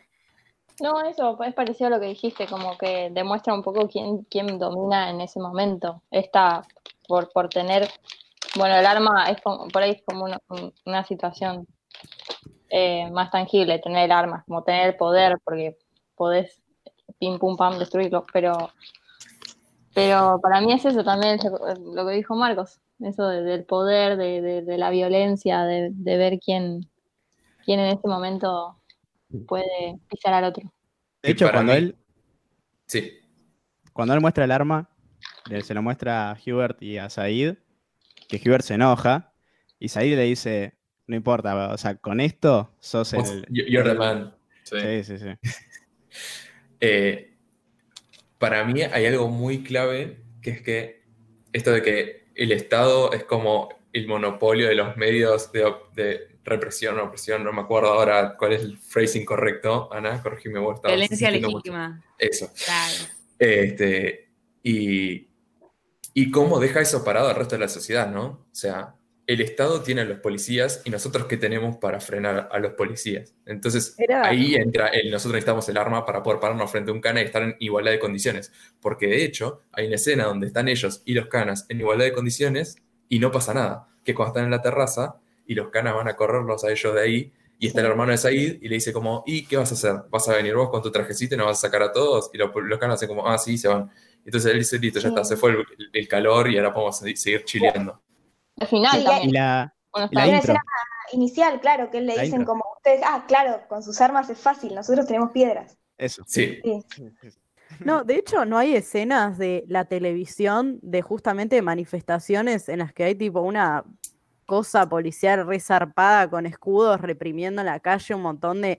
A mí eso me reflejó y me hizo sentir tipo Argentina en sus peores momentos de represión que hubo en la historia del país, de que ahí vos ves claramente, o sea, tenés un par de personas que están en la calle haciendo un paro por X motivo, no importa, y vos decís, sí, puede haber algún que otro radical que hace un acto violento, que todos estamos de acuerdo que está mal, lo que sea, pero de repente cae el escuadrón policial con todos los escudos y todo, y ya está, ¿entendés? Como que te- se inmuta completamente el alcance del pueblo por sobre la situación.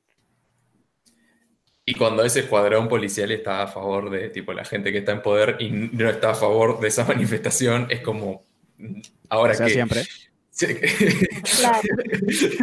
Igual no Es solo democracia. en dictadura, claro, no, no, pero también en democracia, o sea, la Sí, que re en democracia.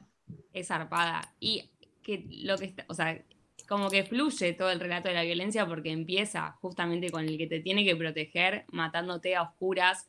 Y lo que vos ves en la tele es como, o sea, esa típica escena de represión con los bastones, pero después lo que pasa en el fondo es esas escenas de torturas como en la que se los llevan a ellos cuando están en París y así probablemente lo mataron al amigo.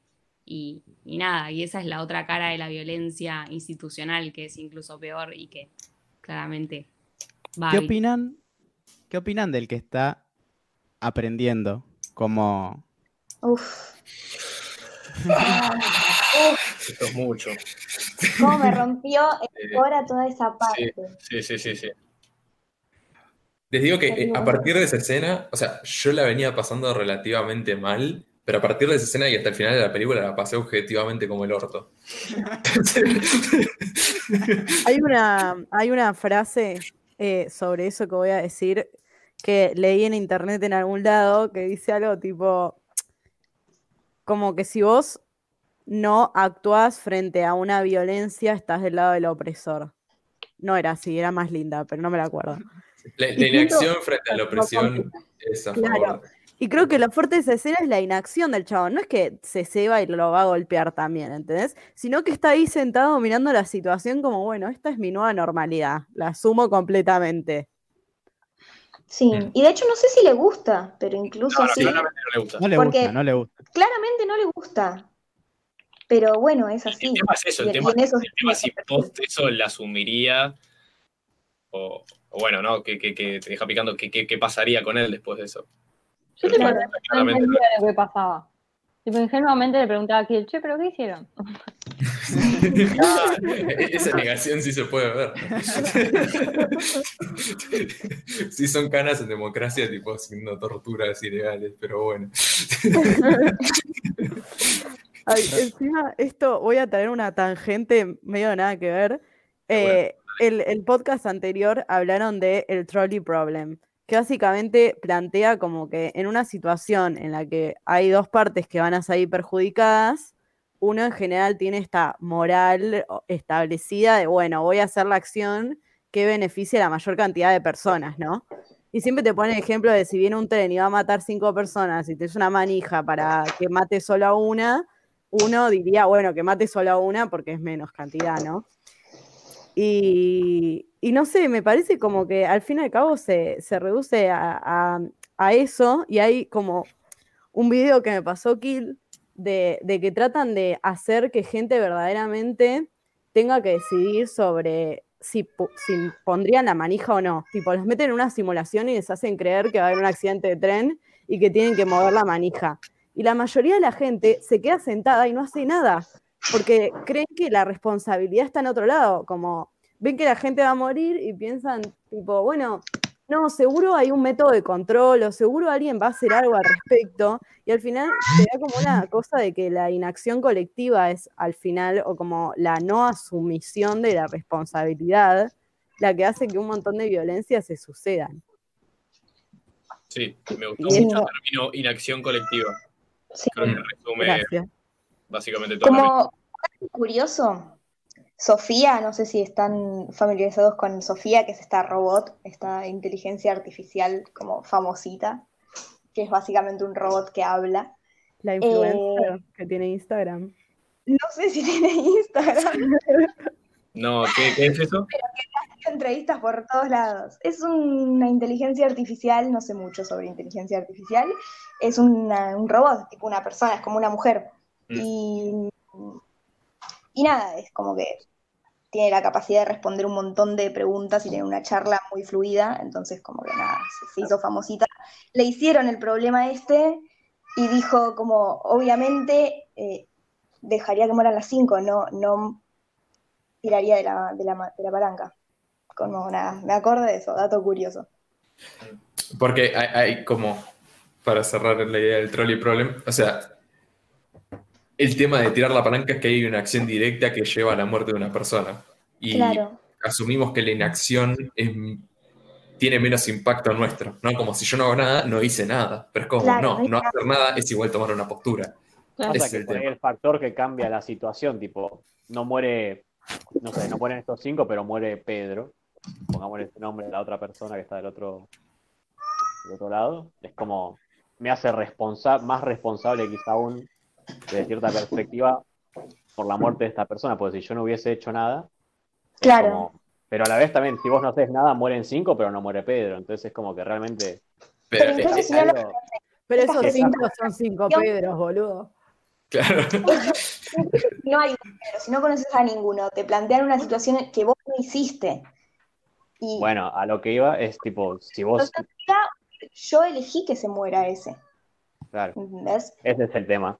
O sea, yo realmente no sé qué haría, pero tipo, Porque ustedes pues dicen que la inanición es eh, responsabilidad de alguna forma, o es como que de alguna forma avalar o qué sé yo, pero yo siento que realmente es más pesado en el alma jalar una palanca y que se muera alguien a, a no jalar ninguna palanca y Claro, bueno, y, y un poco el, para mí el planteo que está haciendo Judy es esa visión nuestra es lo que lleva a que pasen estas cosas. Como, Claro. bueno, tipo, si yo salgo y le tiro un, pie- un piedrazo a un cana que está haciendo una represión contra eh, civiles inocentes, tipo, hice más que tipo si me quedo sentado en mi casa viendo cómo los canas cagan a tiros a, a los que están protestando.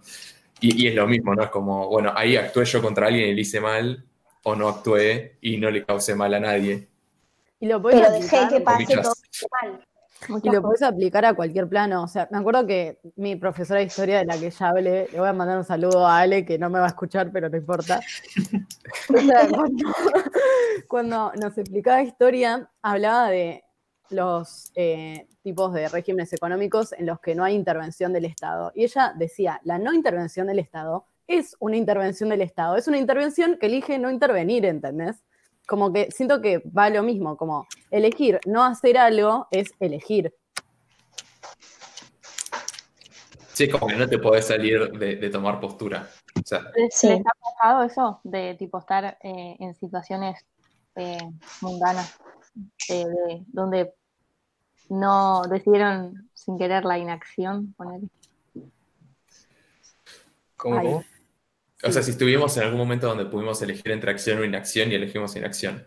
Una vez me pasó eh, que estaba volviendo de la psicóloga a la noche, tipo de, de mi casa por la calle caminando, y empiezo a ver como una clara escena de medio como forcejeo entre un chabón y una mina.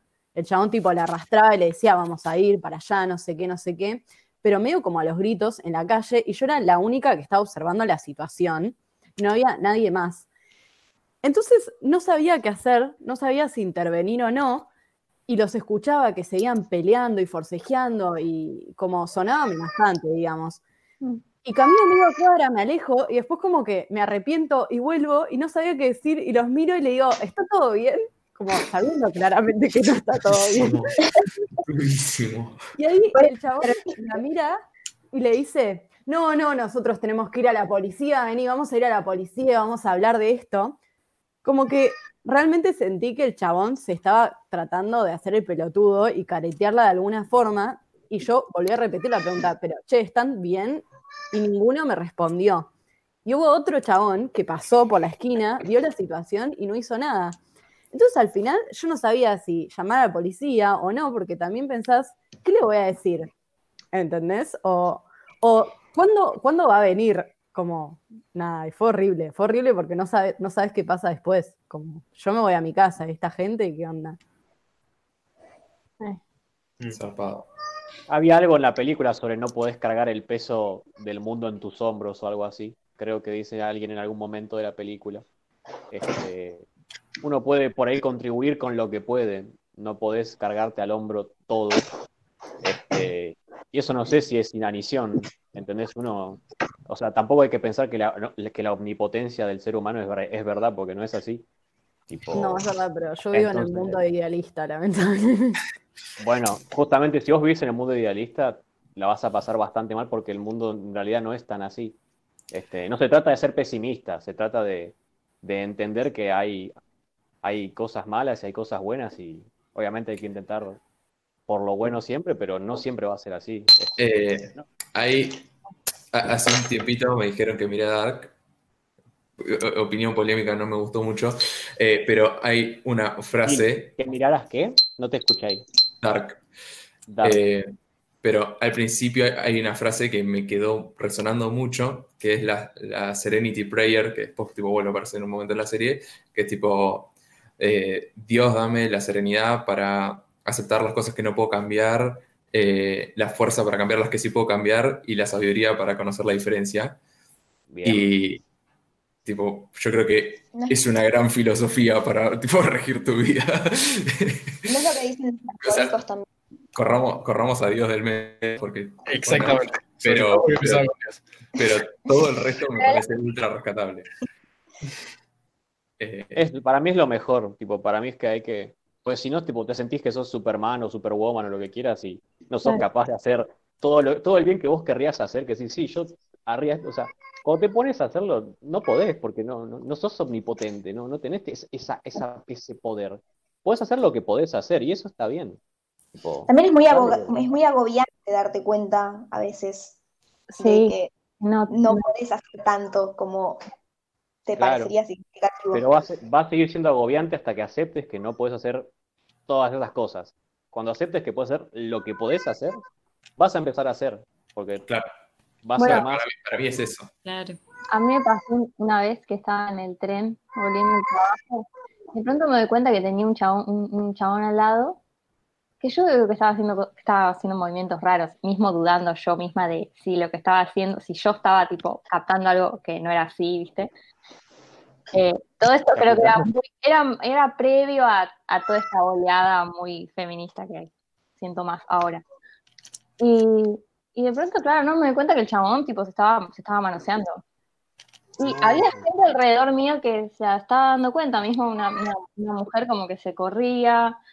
Tipo, se alejaban, pero nadie hacía nada. Y a mí llegó un momento que me hervía la sangre, tipo, este chabón se está tocando al lado mío, se está oliendo al lado mío, está bajando el, tipo, el cierre. Alguien haga algo, tipo. Y, y, tipo al lado de la puerta del tren, ahí en el medio, pleno tipo tren, el Mitre, 6 de la tarde, San Isidro. Y entonces de pronto, tipo, digo, bueno, ¿qué hago? ¿Qué hago? Tipo, yo muy nerviosa por la situación y, como que empiezo a decirle a la gente alrededor y, y nadie seguía sin hacer nada, me bajé del, me bajé del, tren. Y el tipo que hizo se cambió, tipo, se cambió de puerta y yo, tipo, yo le- gritándole al tipo que era un sucio, tipo, bardeándolo mal.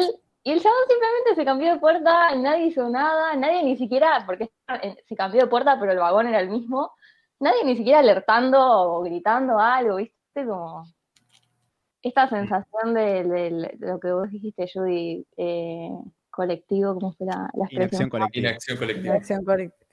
Eso, pero con estas cosas que, que esta sensación de, de- de que te sentís todavía más solo, como nadie está tipo alertando esto. Y Encima con todos los guardias en la estación, ¿viste? Como- creo que aplica esto que eh, del experimento que hablaba Judy de que las personas creían que había una responsabilidad por encima de ellos, ¿no? Digo, eso no es un poco el tema del, lugar que le damos a, la policía, ¿no? Como, ah, bueno, ellos tienen la responsabilidad de mantener el orden, entonces yo no voy a actuar eh, frente a estas situaciones porque tendría que estar actuando eh, el ente que se supone que se encarga de eso. Y es como, nos dejamos en banda entre todos porque nadie quiere hacer nada, porque hay alguien que tendría que estar haciendo y ese alguien no hace nada. Entonces, como... mm. Es que siempre en esos silencios incómodos hay como una complicidad de la que claramente somos parte, porque ¿cómo nos cuesta, no? Tipo, a pesar de que sabemos que está mal y que queremos hacer algo, romper con eso y decir, tipo, loco, hay un guacho que se está masturbando al pedo del tren, tipo, ¿lo A mí me tipo, Es que Sí. igual la única solución me parece que para esa acción es esa, como escrache en el, o sea, y que la misma gente le diga algo, porque el policía no va a hacer nada y el acoso pasa eso, como que no está tampoco tan normalizado ni judicializado, o sea, lo mejor que puede pasar es que alguien lo firme y que se lo escrache, pero también es como todo muy polémico porque terminás haciendo una justicia colectiva a mano propia, los gritos, que es un horror. Pero Es que para mí, en ese punto, el scratcher que sucio que se toca en el tren, no es para arruinarle la vida a él, sino como es para señalar, tipo, esto está mal, si a alguno de ustedes que están en el tren se le ocurre hacerlo, tipo, nosotros como sociedad le vamos a decir, bajate del tren o te bajo a patadas, la puta que te parió, sí, sí, sí. básicamente. Sí, claro, claro. O sea, hay...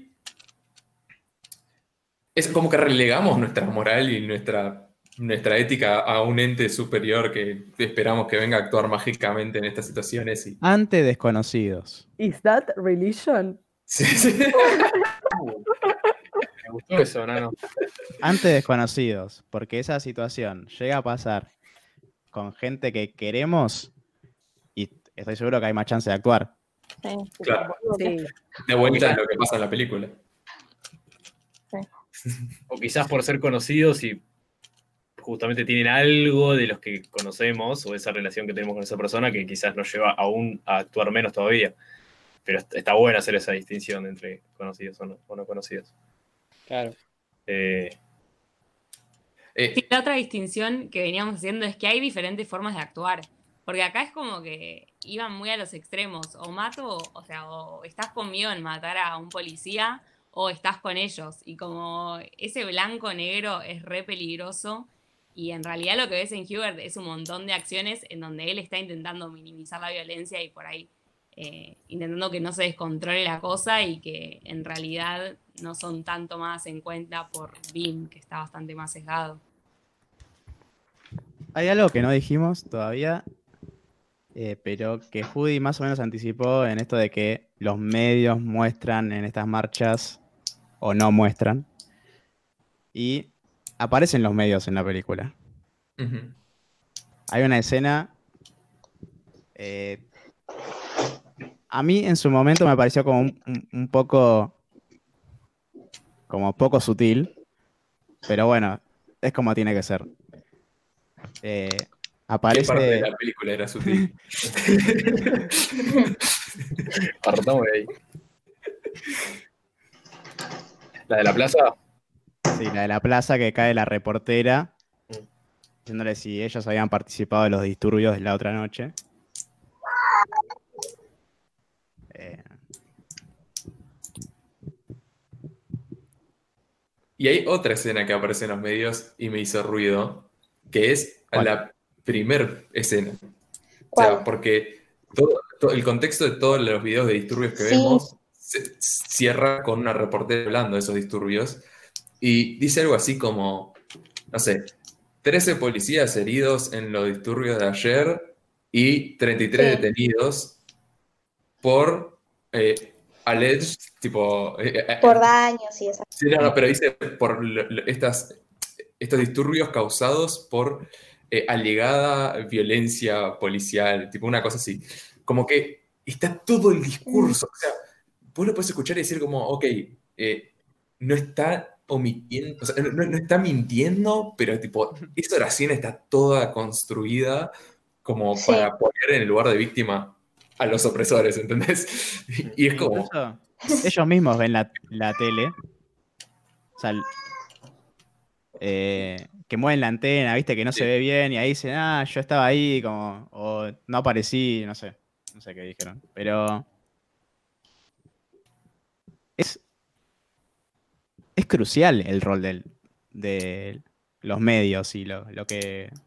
No estoy descubriendo nada, pero. Creo que, creo que Pero- tampoco eh, eh, estamos descubriendo nada en general, pero, es grave, es muy grave que, que el consumo sea ese, porque es, es grave, es grave. Este, que de hecho ellos le dicen como que vinieron como a incitar más quilombo, ¿no? O sea, como que ellos son los agitadores en esa situación, eh, cuando están ahí, ahí en el auto. Y eso me pareció muy, tipo, muy acertada la línea que le tiran ellos. O sea, como que ellos tienen un mejor discurso que los que están en la camioneta de los medios hablándoles. Mismo que les hablan desde arriba, Sí. desde arriba del auto. Y se atajan todo el tiempo, es como, ah, ustedes tuvieron los disturbios ayer que parecemos saqueadores. Y dice, no. Y como, tu, tu oración anterior, tipo, recontra implica eso. ¿Qué me estás queriendo decir? También hay, hay una parte muy graciosa eh, donde yo por lo menos me identifico, que es que ellos están caminando como contando muy al principio eh, lo que había sido esta pelea con los policías y pasan los mismísimos policías y se hacen los boludos, ¿viste? Como que empiezan a caminar como que se callan. Y me imaginé como alguien, un ser que no conoce lo que es la policía y ver esa imagen de que de repente personas comunes y corrientes con un uniforme pasan por al lado tuyo y vos te pones nervioso, actúas raro, te callás y seguís para adelante mirando para abajo. Eh, la policía. Ah, Gran Sí. cierre. sí, definitivamente. O sea, La policía. Sí, sí, sí. me, Definitivamente. La me llevaste un montón de recuerdos de un yo chico, ultra inocente, igual sintiendo esa incomodidad al lado de, de la policía, ¿entendés? Y era tipo, no sé, un pibe de 10 años, qué mierda podría haber hecho un pibe de 10 años, pero igual era como... Nunca fue como, ah, hola, señor policía, ¿cómo le va? Buen día. No, es como, ¿podemos salir de esta situación? Es que yo creo que Loki, a mí lo que me pone tensa a un policía no es tanto su persona, sino es saber que esta es un, no sé, NN que tiene un permiso para tener un arma en la calle y usarla. Eso a mí me da como un, ah, quiero tipo salir de acá un poquito.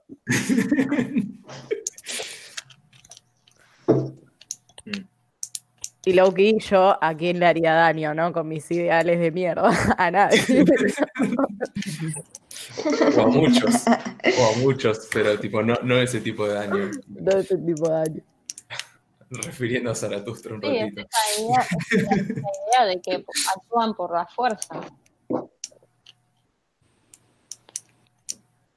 Digo, Eh, yo si quiero confrontar a alguien no se me ocurriría como primera opción de la fuerza. No, totalmente. Antes hacemos una macumba y listo. Justificándose. Pe- Pero es eso, ¿no? Como donde se terminan los argumentos, empieza la violencia y es como... Claro, eh, eh, el problema no es que se terminen los argumentos, es que exista la violencia para recurrir como algo una vez que eso pasó, ¿no? Porque en todo caso, si uno tuviese una discusión y no encuentra, y no encuentra una tierra común con la otra persona y dice como, bueno, ok, se terminó, no lo hago más, chao. Pero en el plano donde, empiece, donde existe la violencia, es como si esa discusión se, se eleva de tono, termina eventualmente en violencia. O sea, pasas a las puteadas y después de las puteadas te fuiste a los bifes, o a los tiros, o a lo que fuere. Y es como. El problema es la existencia de la violencia en sí como un recurso disponible para el diálogo entre dos partes, ¿no? Y termina siendo el que tiene más firepower el que gana el, el- el discurso. Claro, bueno, y el medio de ejercer esa, violi- de esa violencia. O el poder ejercerla en, en una escala mayor y que te lleva inmediatamente a la muerte, como es con un arma. Hmm. La no neutralidad de hecho, si sacás, tecnologías. las, si sacás, las, sacás las armas de la película y si bien la cosa va por el mismo lado, los outcomes son muy distintos. Hmm. Y no la puedo pensar sin armas igual. Es Como que- es un contrafáctico que me cuesta porque están todo el tiempo represente las armas. O sea, de hecho, el mundo en el que viven existe porque existen las armas. No, no puede Cuesta, existir. cuesta. Mm. Pero está bueno para pensarlo en la escena en la que los persigue el policía y Vin saca el arma y que en definitiva lo termina bajando Hubert de una piña. ya está. Entonces, mucha arma y lo que sea, pero él en realidad no estaba armado porque tampoco tenía esa necesidad. Entonces ves como hay diferencias entre los mismos personajes. Sí, y ver ahí como la... Sí, pero él al mismo mirada tiempo inocente y dice el como, miedo si yo no otro. tuviera el arma, ¿Cómo, cómo, eh, Tina? no, seguí, seguí, seguí. Eh, bueno, si insistís. Eh, ahí también Por es- favor, es, la única escena donde se ve la mirada de un policía como un poco más humana también, ese miedo y como esa inseguridad del momento cuando lo ve apuntándole con el arma. Es como que Claro. se intercambian los roles. Entonces ya no pasa a ser tanto un eh, oprimido versus opresor, sino es como que es un, un ida y vuelta entre el cagarse a palos. Sí. Que quizás no es tan Sí, y- evidente a lo largo de toda la película. O por lo menos al principio en esa escena. Antes de esa escena. Hasta, Claro. hasta esa escena. Y de hecho lo que yo iba a decir es que, mm, si bien, bueno, se termina defendiendo con una piña, Vince mismo hace esta distinción de, si no fuera porque yo tenía el arma, la situación hubiera sido totalmente distinta, porque el policía no se para a, a- a pensar nada hasta que el chabón saca el arma. Mm. Y, y si el chabón no se la sacaba, no había tiempo de que nadie le pegue nada, porque el armado era el otro. Y además el contexto en el que pasa esa persecución policial, ¿no? O sea, hay un quilombo con tipo cuatro tipos que estaban en un auto y de repente cae la Riot Police y, y Esos lo- cuatro tipos. O sea, Sí. uno, uno de esos cuatro tipos es el hermano del que que mataron. está, sí. Sí, Mm. sí, sí. Entonces, que consigue como un super rifle y va a matar a la policía. O sea, Sí. y de hecho le pega, le, Sí. lo dispara. Sí. Bueno, sí. cómo Eh, empieza pero- eso también es, es, es un poco el, llevado a lo, a lo que decía. En ese caso, está bien por un trasfondo que fue una cagada que se mandó la fuerza policial, pero ahí fueron ellos los que empezaron el, el confrontamiento y esa como movida Venganza. vengativa. Claro, Claro, pero además la policía no es que va solo contra los cuatro del auto. Tipo, va No, claro, ellos pegan de todos. y claro. Y hay zarpado una sensación de nosotros contra ellos todo el tiempo en Pegan esa de, escena. re- pegan de rebote, pero después de que saltan los otros a defender. Van a Sí, defender. es, es como que eh, ya se vuelve totalmente irrelevante la gallina o el huevo. Y, y para mí eso, o sea, me da una sensación, no sé si vieron 2001, pero en la primera escena de 2001 es tipo, Está en la lista. un mono consigue tipo un hueso y le pega un palazo a otro y lo, lo mata, ¿entendés? Es como, ah, yo tengo ahora esto. Y juntando esta idea de, la violencia y el nosotros contra ellos, ¿no? Para mí, cuando e- existe la fuerza policial, se genera directamente un nosotros contra ellos social. Entonces, como, como si te dijera, pensar dos tribus en el pasado que tipo están en conflicto y ese es el nosotros contra ellos, tipo nuestra tribu contra la tuya. Bueno, pero acá es intraestado, ¿entendés? Es como Sí. la gente que tiene eso y los que no, y ahí se genera una tensión sociopolítica, ¿no? Como, ah, es como que toda la sociedad está al lado de, de los, de, de los del gueto, básicamente. O sea, todos estamos parados de ese lado de la vereda. Por más que no estemos ahí, por más que no nos metamos en los quilombos, por más que nada, estamos de, de- somos más ellos que los policías. Claro, pero la policía en realidad está para protegerte, por, o sea, por ejemplo, para proteger a la JAI de ellos.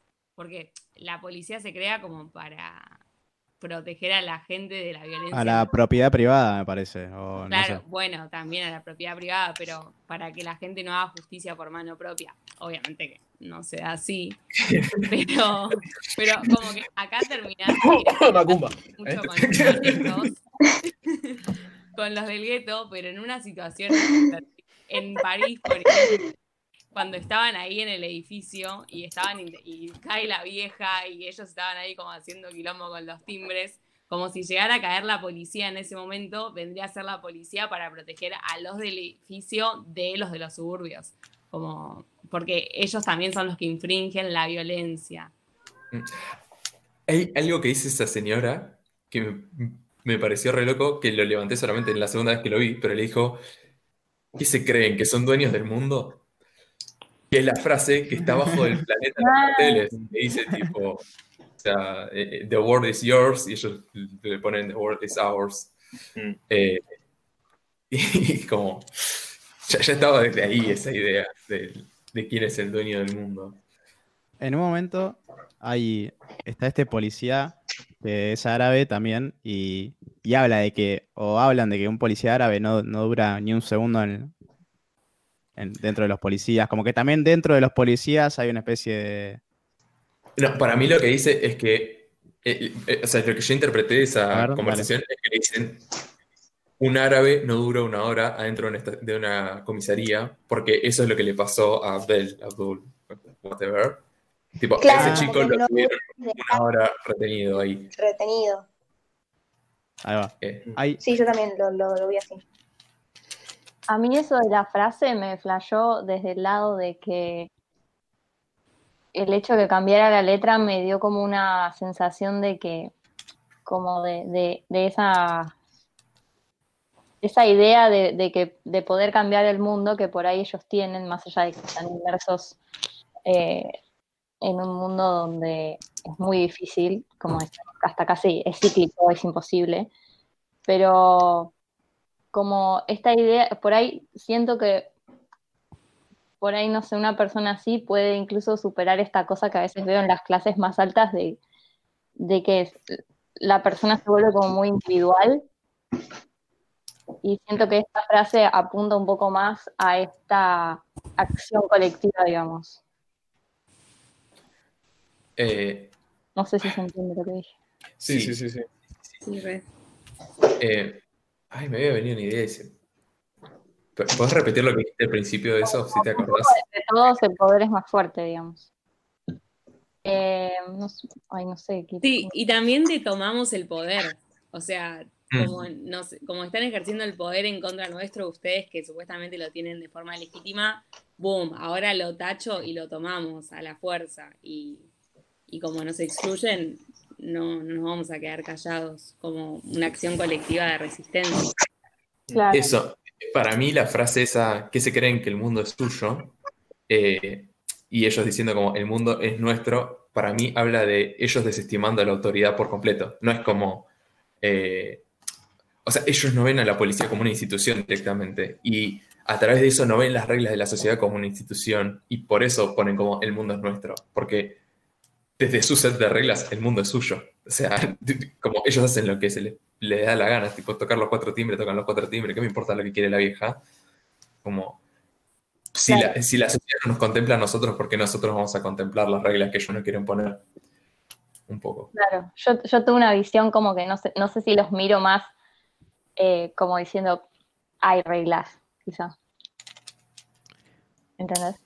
Hay reglas, pero son las suyas. ahí- o sea, vos, vos lo estás diciendo desde el punto de que por ahí ellos se dan cuenta y deciden como crear sus, sus propios eh, eh, sus propios modos, pero yo lo vi desde un lado que no sé si mi cerebro habla mal de ellos, pero como diciendo, mira, hay reglas, de alguna manera hay límites y se tienen que adaptar. Pero ¿qué- como que, ¿quién, quién diría eso? No, no, yo, yo lo miro, o sea, yo lo pienso como, como, como mirándolos a ellos de una manera inocente en esto de, de creerse de que realmente pueden como hacer la suya desde donde están parados. ¿Entendés? Mm. Que por ahí es una mirada un poco peyor- peyorativa, pero, pero mi, Ah, mi mente fue muy a tipo, hay límites, ¿entendés? Ya me acordé. que sí, porque también la es. lógica que eh, nosotros. O sea, yo no voy y me pongo en pelotas en medio de la calle porque sé que me van a sacar, ¿entendés? Como que todos Claro, pero, pero también ellos, o sea, es, un poco a raíz de la impotencia que les da que constantemente les llovean en la cara esta sociedad de las cuales ellos, o, o de las cuales los otros los tienen olvidados a ellos o los tienen dejados de lado y, y como separados por una cerca. Eh, como es en la imagen, ponele, del- de los policías que están como sitiando el barrio Mm. y ellos del otro lado. Eh, eso es como el- la imagen más clara de eso. Mismo porque tenemos reglas y tenemos límites, pero de si sos de tal clase se aplican de alguna manera y si sos de otra se aplican de otra manera. Entonces, digo, no es que los límites estén mal, pero la manera en la que se, cum- se cumplen o, o te, o- o- o- o te toca vivirlos son distintos. Mm. Sí, con la violencia policial lo mismo. O sea, el- la- es la aportación de rostro, no sé. Mm. Como a mí me ha pasado veces que por ahí está la policía y como que sabes que por cómo te ves y si sos por ahí más catalogable de ciertos privilegios y de clase media, blanca, mujer, lo que sea en tal zona, no te van a parar con la misma fuerza y violencia con la que paran a otro pibe, incluso si está fumando porro o lo que sea, como que es re selectiva la forma en la que se ejerce según, según a quién, y por eso lo terminan matando a este chico que es musulmán y no termina siendo casualidad. Para mí, esa escena- eso también está en la escena hasta que los detienen a ellos en París, ¿no? Como claramente el, el uso de fuerza que, que les aplican se ve que está como exacerbado para con También ellos. muestra a quienes atacan, a quienes ataca la policía en este, en esta búsqueda de contra las drogas, ¿no? Mm, sí, Uh, al- la guerra contra que- las drogas. Sí. Llegamos. Al que la hace toda y está en el depto, nada. Sí, sí. Y bueno, después hay una escena también de. Porque hay escenas de niños en la película, como Sí. esta del cine. Y también hay otra de este niño que cuenta est- este programa de la televisión. Uh, sí. Y que, de y que como que la anécdota dice y, y nada, no sé, o sea. Nada, se murió de frío. Era eso. Sí, claro, era, es parecido a eso. También mucho con la tele. De vuelta, esta imagen de la televisión. Pero ahora con un niño. Y también hay un tema de género en la película. Sí, eh, evidente. Sí. No sé cómo lo vieron eso. A ver, para Sí. profundizar. Sí, sí, bueno. ¿El tema de género? Sí, Por o ejemplo, sea, cuando te muestran las escenas de las casas, qué hacen las mujeres. Mm. ¿A dónde están las mujeres en la película? O sea, están en las casas. no, no están. ¿Son la También- madre, la hermana o las pibas que están en, en el museo? O sea, esas son las mujeres. Claro. Y también La- tengamos en cuenta la constante burla de, de, ah, Sí. porque no, estuve con tu vieja, con- porque tu hermana. Es Sí, sí, todo sí. el tiempo. Todo el tiempo, Eso todo el tremenda. tiempo. Mm. Las minas desnudas, los fly, los, los pósters de las minas desnudas en el, en el lugar ese de la policía, no sé si lo vieron. Me, me hizo acordar a, los típicos mecánicos, viste, que siempre tienen los calendarios. Esos las. Qué zarpado. La mirada en la estación de policía entre los dos bandos. Sí, sí, sí, eso es excelente. Es excelente.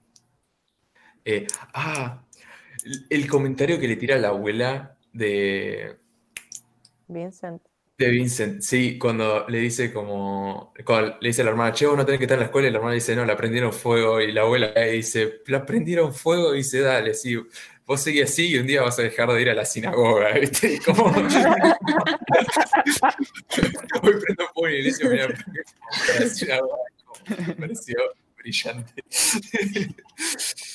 Em, la vaca. La va- Ay, la quería tirar al final, me cagaste. Ay, por favor, la vaca. ¿Qué carajo la vaca? creo, creo que es lo único que no pude descifrar de toda la película. Yo tampoco. Paren, ayúdenme, no me acuerdo de esto. Viste que Vince eh, siempre le contaba a, a Said que flasheaba. La película arranca Ah, cuando se despierta, lo despierta, le dice, no, Sí. ayer vi una vaca, qué sé yo. El otro dice, no, lo acabaste de soñar, ni idea. Lo pelotudea o lo, lo rompe las bolas dos o tres veces en la película de que vio una vaca, así como que eso es lo que pasó, vio una vaca, nada más. Pe- Pero una vez en el Eh, barrio, la vaca. Y después eventualmente en el barrio de- demuestran que él la ve. No sabe si la está flasheando o bueno, no sé. Él está mirando hacia un lugar y aparece la vaca. De hecho, lo Claro. llama como a Said, Said se da vuelta, está bien que no, no pone foco, pero se da vuelta y después se vuelve a dar vuelta como dándote a creer que la está flasheando. Porque ver una vaca en el medio de ese lugar medio que te va a llamar la atención. Que Eh, también que el amigo ni lo escucha, como que Sí, sí, Claro. o sea, para mí Said ignora lo suficiente como para que la vaca se pueda haber pasado y después se da vuelta. Claro. Eh, hay, hay un recurso en cine que es como esto de que vos plantás un objeto y lo tenés que hacer tres veces para que sea efectivo, ¿no? O sea, lo mostrás para presentarlo, lo mostrás para reafirmarlo y después lo mostrás el uso del objeto. Y la vaca tiene como, para mí, hace dos de esos hits y hace la resolución. Y para mí, leyendo en el contexto de, de la historia esta que el chiquito cuenta que vio en la tele y la de el viejo este de Grumbalski o como sea, son un montón de historias que son como one, two y no hay punch, ¿entendés? Y, y no- nunca resuelve nada, y nunca resuelve nada. Y es casi también como la anécdota esta de caerse de- del edificio, ¿no? Como no resuelve. Esa, esa anécdota no resuelve, es como estoy cayendo y estoy cayendo.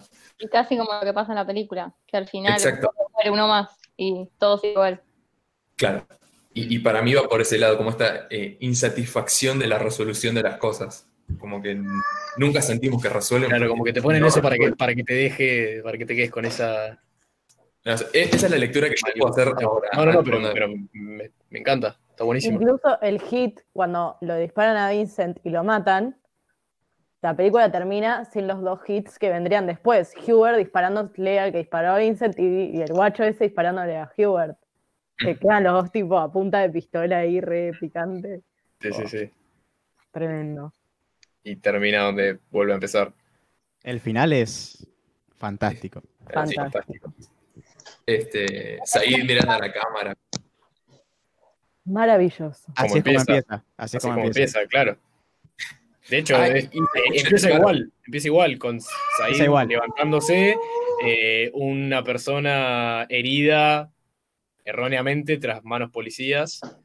Y bueno, eso es como el- la, la caída que va sufriendo el, el hombre de la historia. ¿No? Y aparte es el comienzo del día, fin. ¿no? ¿Cómo? Que es el nuevo día, porque literalmente pasaron la noche en la ciudad, vuelven en tren a la madrugada y ya el nuevo día empieza con eso. Exactamente, y es un día aparte. Entonces, Ah. como que te da a entender que eso está pasando todos los días. Entonces, Es un día más. pasa Y todos los días. encima, Y- encima y- hay otra capa. Sí, decilo, Marco. Después yo te digo. No, y con lo, con lo poco sustancial que pasa antes del día. O sea, lo relevante del día es cómo empieza y cómo termina. El medio es como una sucesión de hechos. Relleno, ¿Cómo? Eh, claro, digo. Eh, lo que iba a decir es, es una situación donde muere alguien y se busca la retribución, ¿no? Es como eh, Hubert yendo a retribuir por Vince matando a un skinhead y el skinhead atacando de vuelta. O sea, es todo lo que Hubert estuvo hablando en contra. To- toda la película es como, bueno, sí, tipo, nosotros matamos a un policía en retribución por Abdel, Abdul, whatever, y, y ¿qué nos gana eso, no? Y es como los dos apuntándose a la cabeza y eso. mirando en el medio ¿Qué, toda la qué es situación. lo que hace la diferencia ahí? Que Hubert, que supuestamente era la razón, era el imparcial dentro de todo, termina siendo lo que termina siendo, el arma. Tremendo. Es que para mí el... Bueno, esto que decía Caro de que... O sea, eh, me acordé de lo que quería decir cuando Caro estaba hablando antes sobre toda la situación de esta gente en el gueto, y es que ellos, más que nadie, tienen que tener esperanza, ¿entendés? Como si ellos no tienen esperanza, es como tipo la muerte o tipo ir a Audi en, en algún lugar y, y ya, ¿entendés? Como, y ellos todo el tiempo salen a buscarse la vida y tratar de, de llegar a algún lado, y esa es como la fuerza que los empuja. Pero, y a través de esa misma fuerza se encuentran con la impotencia de como la sociedad diciéndoles como, no, tipo, vos allá y nosotros acá, y, y, o sea, las instituciones y, o sea, la, la policía, la educación, la educación, o sea, la escena del baño es re clave por el tema de la educación, porque Hubert le dice, el mal trae más mal, lo aprendimos en la escuela, y Vince le dice, yo no fui a la escuela, yo fui, el- tipo, yo crecí en la calle, y para mí eso es una mega tesis de la película, ¿no? Como Sí, nosotros sí, estamos sí, como sociedad generando, o sea, la, la gente violenta es nuestra culpa porque nosotros no les estamos educando. Sí. Igual te pareció que ellos buscan insertarse o buscan realmente conseguir algo con sus vidas. Hubert, def- Hubert definitivamente busca. Hubert Es que, definitivamente- es que de hecho, ahora escuela Quilmes, eh, en la casa de Vince está esto de, bueno, no fui a la escuela, dejé a la escuela, y en la casa de Hubert se habla de la escuela, está la hermanita que, que va a la escuela y que él la ayuda, o bueno, que le dice que no la va a ayudar, pero es como que hay algo ahí de la educación. Sí. Incluso la familia de Said, que él se encuentra a la hermana en el lugar este que está el chabón haciendo breakdance y le dice, ¿qué haces que no estás en la escuela? Sí. Este, Sí, es verdad. Y, y para mí eso como que refuerza esta idea de que,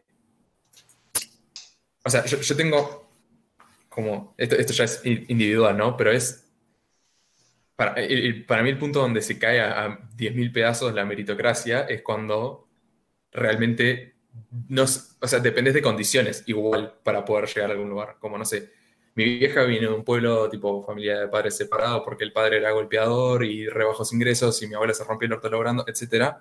Pero ella tuvo acceso a la educación y mi abuela la fomentó para que vaya a una educación y por eso mi vieja tipo pudo llegar, tener una carrera universitaria, lo que fuere. Pero soy consciente de que hay un montón de realidades donde no es ese apoyo familiar o una persona no tiene la fuerza de carácter para decidirse y ir a conseguir una educación o tipo un trabajo o lo que fuera y cuando no se construyen esos valores por tu entorno, como, ¿qué te queda más que eso? ¿No? O sea, ¿cómo podés vos alimentarte de algo afuera de tu entorno? ¿Cómo podés tener esos ideales siquiera? Y por eso para mí, si ellos no se buscan la vida, es por esta falta de apoyo, tipo, cuando no está la familia, tendría que estar el Estado, pero no hay ninguna de las dos, entonces, ¿qué les queda más que, tipo, repetir el ciclo? No, más es obvio Citando, citando al, al gran Hugocito, y no hables de meritocracia, me da gracia, que sin oportunidades esa mierda no funciona. Exacto. Era negocito. Este, Caro iba a decir algo. Sí, perdón. No, que para mí hay una búsqueda de, de una vida digna, digamos. Quizá no es, digamos, de- del camino que a nosotros se nos ocurre, que es como estudiar algo y superarnos desde ese lado, pero obvia- obviamente que todos quieren tener una vida digna, bajo sus parámetros. Bajo Sí, también me quedo, me quedo pensando dónde queda la educación cuando te matan a tu mejor amigo enfrente de tus ojos. Como porque incluso él que estaba intentando como abstraerse, como intentar encontrar otro camino, como que la situación lo supera, pero porque es la injusticia ahí. sí, sí, sí, sí, Tiene sí, un sea, arma y... e- es estúpido.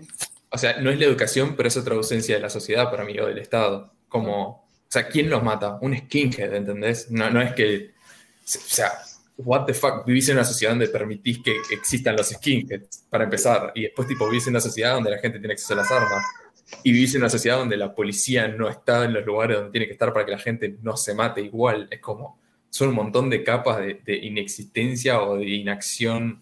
Este, para, para mí es como un mega dominó de, de ausencias. Sí. En un- O de malas presencias. peor incluso. Peor. Como, Antes que tener una policía de mierda, prefiero no tener policía. Oh, la anarquía.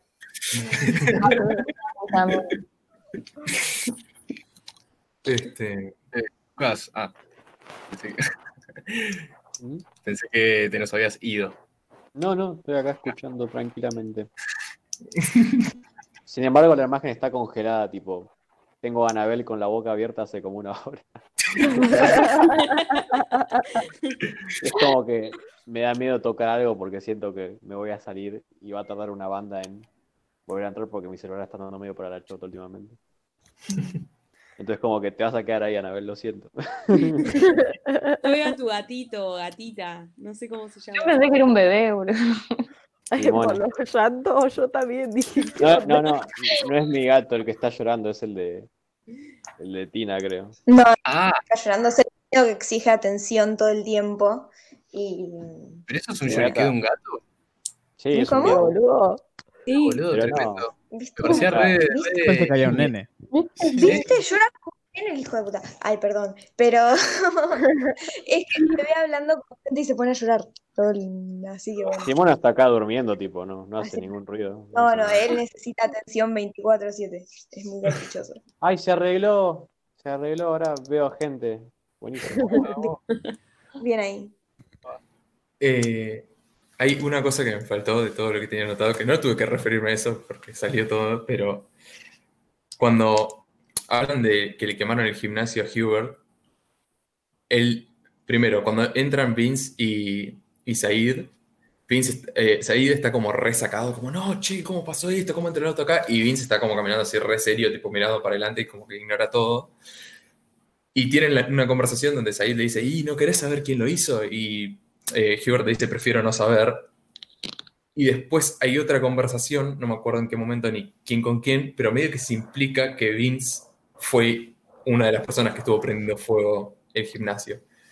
Y para mí, hay Hubert diciendo, prefiero no saber, es él sabiendo que Vince estuvo en esa, o, y, y diciendo como, igual lo quiero, tipo, igual lo perdono por más que haya tipo arruinado algo que tipo trabajé toda mi vida para hacer, porque, o sea, es como que él está por encima de eso, él trata siempre de ponerse por encima de las situaciones. Y e- ese- ese- para mí esa escena es él poniendo la otra mejilla con Vince, porque sabe que tiene otra oportunidad. Vince dando el arma al final de la película es Vince redimiéndose, o sea, ¿cuántas oportunidades le dio Hubert a Vince a lo largo de la película hasta que Vince le dice como, ah, sí, tenías razón, hermano, toma. Y cuando pasa eso, cuando entra al mundo y, o sea, el momento en el que Vince hubiera podido usar el arma bien, es el momento en el que ya no la tiene. Eh, y, y para mí eso es como la ironía dramática más zarpada de toda la película. Sí, sí, es como sí, el momento en el que Chong hizo el clic y se puso al lado correcto de la vida fue el momento en el que la vida fue y se aprovechó de él y lo cagó. Que es como, tipo, este es, el- esta es la sociedad que terminó cagándola. El odio solo trae odio. Sí, pero el tema es qué haces cuando tipo no, no, no queda más que odio dando vueltas por todos lados, ¿no? Es como tipo, yo quiero parar el ciclo de odio y vienen y todos se aprovechan de eso, ¿no? Como una jauría de, de lobos hambrientos. ¿Qué, qué, qué haces ahí? Eh, Y armas de por medio. Las armas son, son un símbolo muy, muy heavy, tipo, cuando se presenta el arma, sí, ese plano de lejos a los Spike Lee, donde termina en el, en el El- primer, primerísimo plano del arma, eh, A mí la escena del tranza me choqueó. El chabón Y jugando a Hubert- la y Hubert ruleta también- y rusa. Hubert también- perdón, y Hubert también se pone medio en, en, en gangsta cuando agarra el arma. Apenas, Pero para- apenas la agarra. para mí, recontextualizado con toda la. O sea, también me pasó en la- cuando lo vi por primera vez que era como él haciéndose el malote. Sí. Pero cuando lo recontextualizás a Hubert con el resto de cosas que hace en la película, para mí es él tratando de darle una lección, diciéndole, che, mirá Sí. lo que pasa con como un juguete, ¿cómo te sentís vos ahora? Sí, Como, sí, sí, "Ah, sí, sí. Pero Sí, sí, lo que es claro que, que va por ahí, pero no sé, yo creo que como que inconscientemente lo, lo, lo siente eso. ¿Para qué parte la del tranza? No, no, No, cuando no, les la muestra de la amigos, pistola. Eso, Vince, Ah. el que tiene la- el arma. Y cuando Vince camina con el arma en, en el hospital, que te muestran cómo camina y camina tipo... Se seca la mano con el pantalón. Que, eh, o sea, eso no lo había notado, pero vieron que cuando están nerviosos transpiran las manos y está como el chabón pasándose la mano así por la pierna como para secarse la transpiración. Me pareció un detalle se Ah, fuera del carajo, pero No lo- no lo- lo no lo transmitió. Eh, uf. Un montón de data. Nos queda alguna escena por ver, siento que vimos un montón. Siento que la cabeza me va a explotar, guacho. Pero Parecía muy buen bueno pensar en las, en las partes donde se ve la humanidad del lado de los policías. Y, y es muy fuerte la imagen del, del, del que lo están aleccionando, como el, el, el novato policía. No solo cómo reacciona ante toda la situación, sino la pinta del chabón. Así como bigotito, medio como hipsterín, arito. No sé, y eso me dice cosas. Como que tranquilamente podría ser uno más de los pibes y está del otro lado, ¿no? Claro. Pero porque es un contexto, en definitiva, que te lleva a ejercer la violencia de una forma, en ambos lados. Exactamente, exactamente. sí, sí. Hay una escena donde literalmente se les va el tren a los personajes. Uf. El hecho que hayas puesto literalmente al principio de esa oración fue como. Hace que no lo pensemos de manera literal.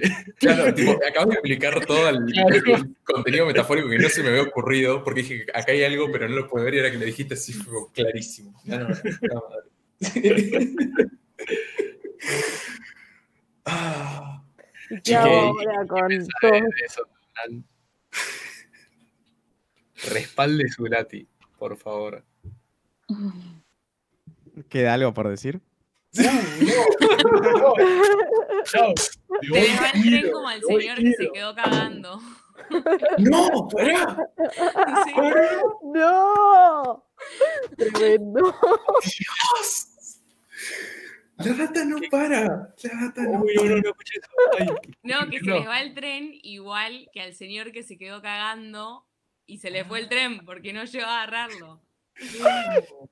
La cara de Marco. Que aparte, Ron no llega a agarrar el tren porque se había quedado cagando. El tren no espera a nadie. ¿Por qué no se habrá contado la historia? Le dice. Literalmente. Sí, sí, sí, sí. Oh, Espero que Dios. toda esta data responda a la pregunta inicial de Judy Gracias. sobre. Ay. Uy, claro, estamos. Uy, no, no. ¿Viste ese rush de endorfinas que viene cuando Sí. te- que empieza a hacer Sí, clic todas las fichas a la La- vez? La heroína, boludo. Ah, pasándolo tan bien. Vivo para estos momentos, claramente. Gracias. Qué No puedo creer cómo me olvidé lo de la vaca. Porque lo repetí, boludo. Te lo dejan, ¿Cómo te dejan en el resto vaca? plano. Y bueno, y bajo la interpretación de Kill, eh, podría ser esa la idea. Sí, o sea, traté de atribuirle a a algún otro símbolo, pero no se me ocurrió. Y en la segunda vez que la estuve viendo no llegué a, a como volver a ver la escena de la vaca a ver si había otra implicación. Pero Estoy seguro de que Nelson tendría una teoría de que la vaca juega un rol principal. ¿eh? solo eso, no solo eso, sino que la vaca es el único personaje de la película. Vamos a hacer honor a Nelson y vamos a decir que los tres personajes son la misma persona. Sí, por favor. Casi, o sea, eh, yo iba a tirar algo muy parecido a eso, que es que los tres personajes son el reflejo de la sociedad. O sea, Totalmente. eh, para mí, Vince es tipo todo, es la encarnación del gueto impotente que tipo recurre a la violencia a la primera de cambio. Después está Hubert, que es el chabón que tuvo acceso a la educación y encima tiene la fuerza que tipo puede permitirse plantarse frío entre las situaciones. Y después está el otro que es como le chupa todo un huevo, básicamente, y como que trata de hacer la suya.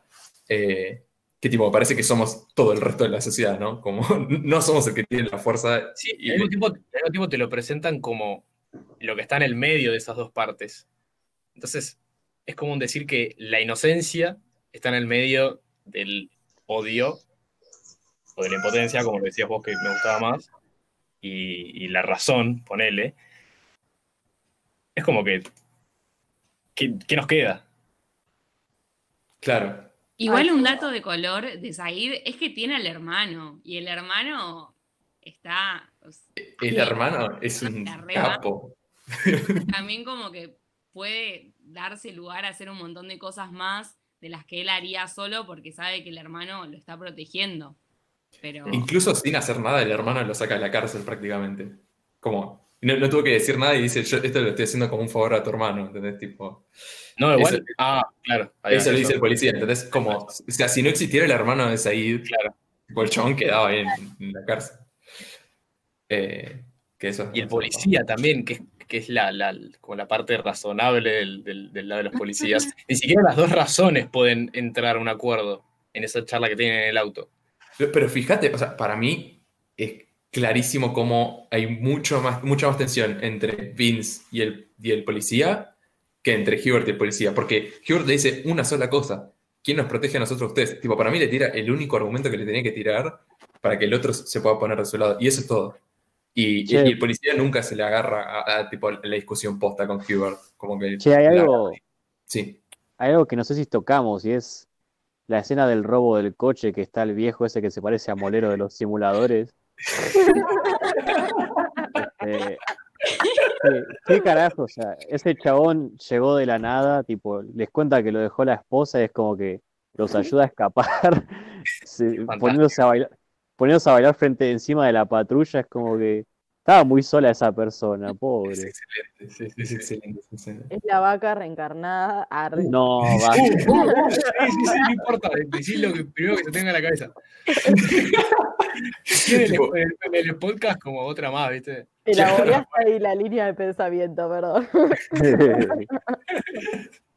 Esta escena para mí es como que muy flashera y como que no la, no la logro encajar en nada. Tipo, como que el resto de la... Es como de la, escena de la vaca hasta cierto punto, porque no la encajo con nada. Enti- no sé si se entiende lo que quiero decir. Como Pa- Para que- mí, saca un montón de.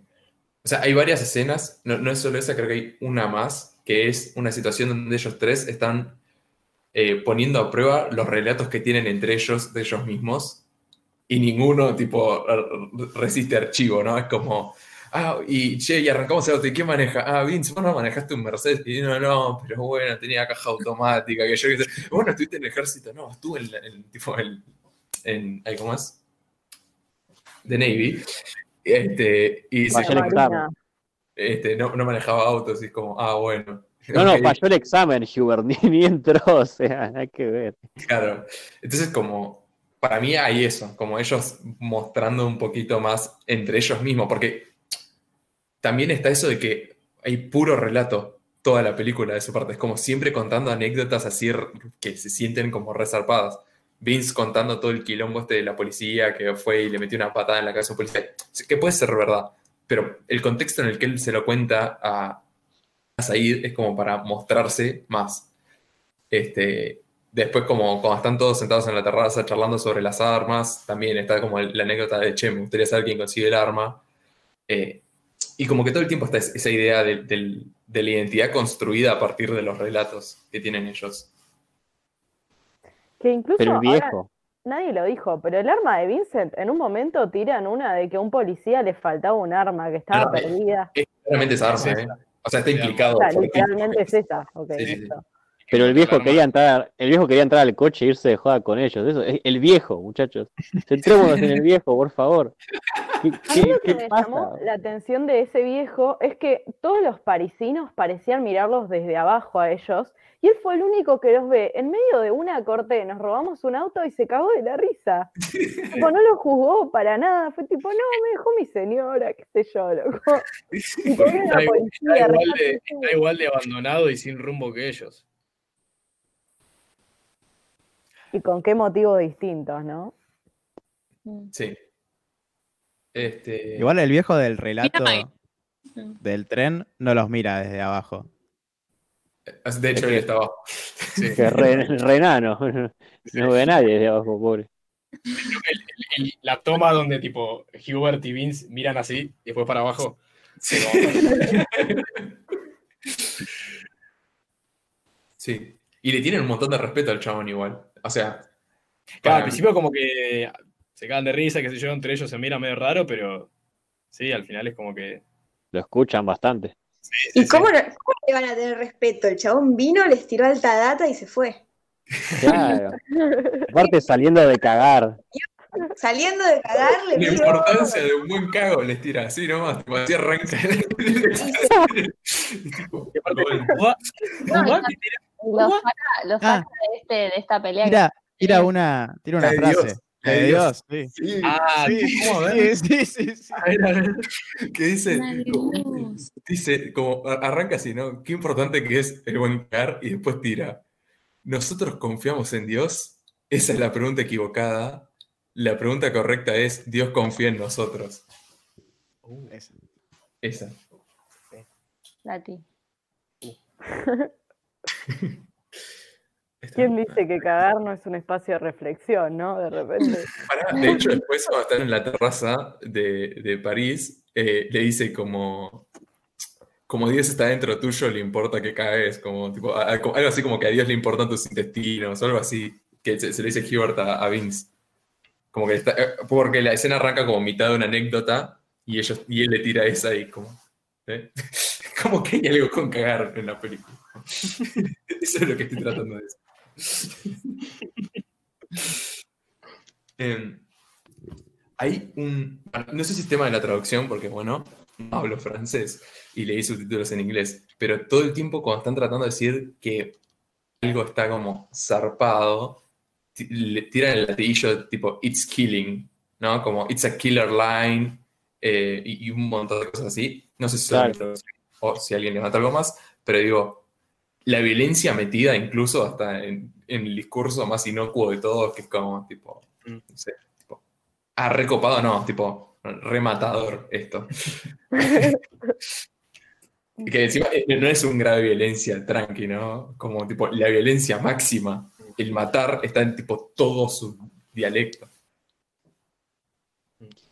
Claro, está como recontra arraigado ya a ellos. Tipo, es, es dial- dialecto de todos los días. Tipo, es una expresión que puedes usar tranquilamente y no, obviamente no genera una reacción, porque claramente creo que se entiende que no estás hablando literalmente de algo que asesine algo, pero se usa como para enaltecer ese algo, como diciendo esto, this is killer, tipo, es lo mejor. Creo que, creo que la escena del skinhead es una referencia a 12 Angry Men, eso es todo lo que voy a decir. Pero Ay, no cuando salga 12 Angry Men vamos a discutir si era una referencia o no, ya que hace mucha referencia al cine americano.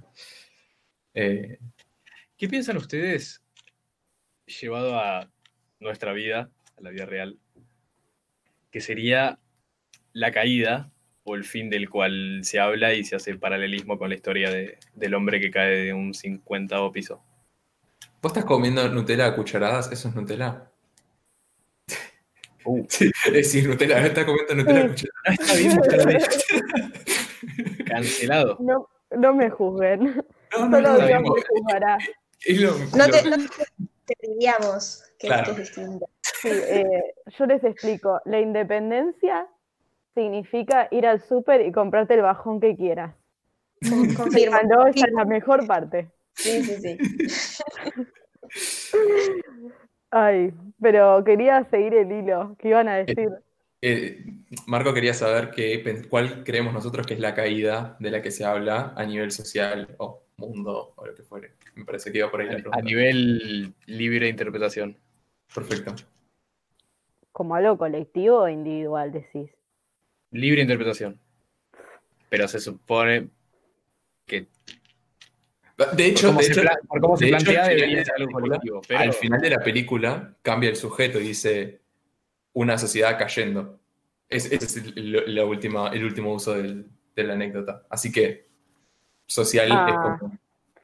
Yo se me ocurre. No, no, pero bueno, si lo querés llevar al lado individual, también me parece No, válido. no, no, lo que estuve pensando, me estaba pasando que yo sentía, ¿no?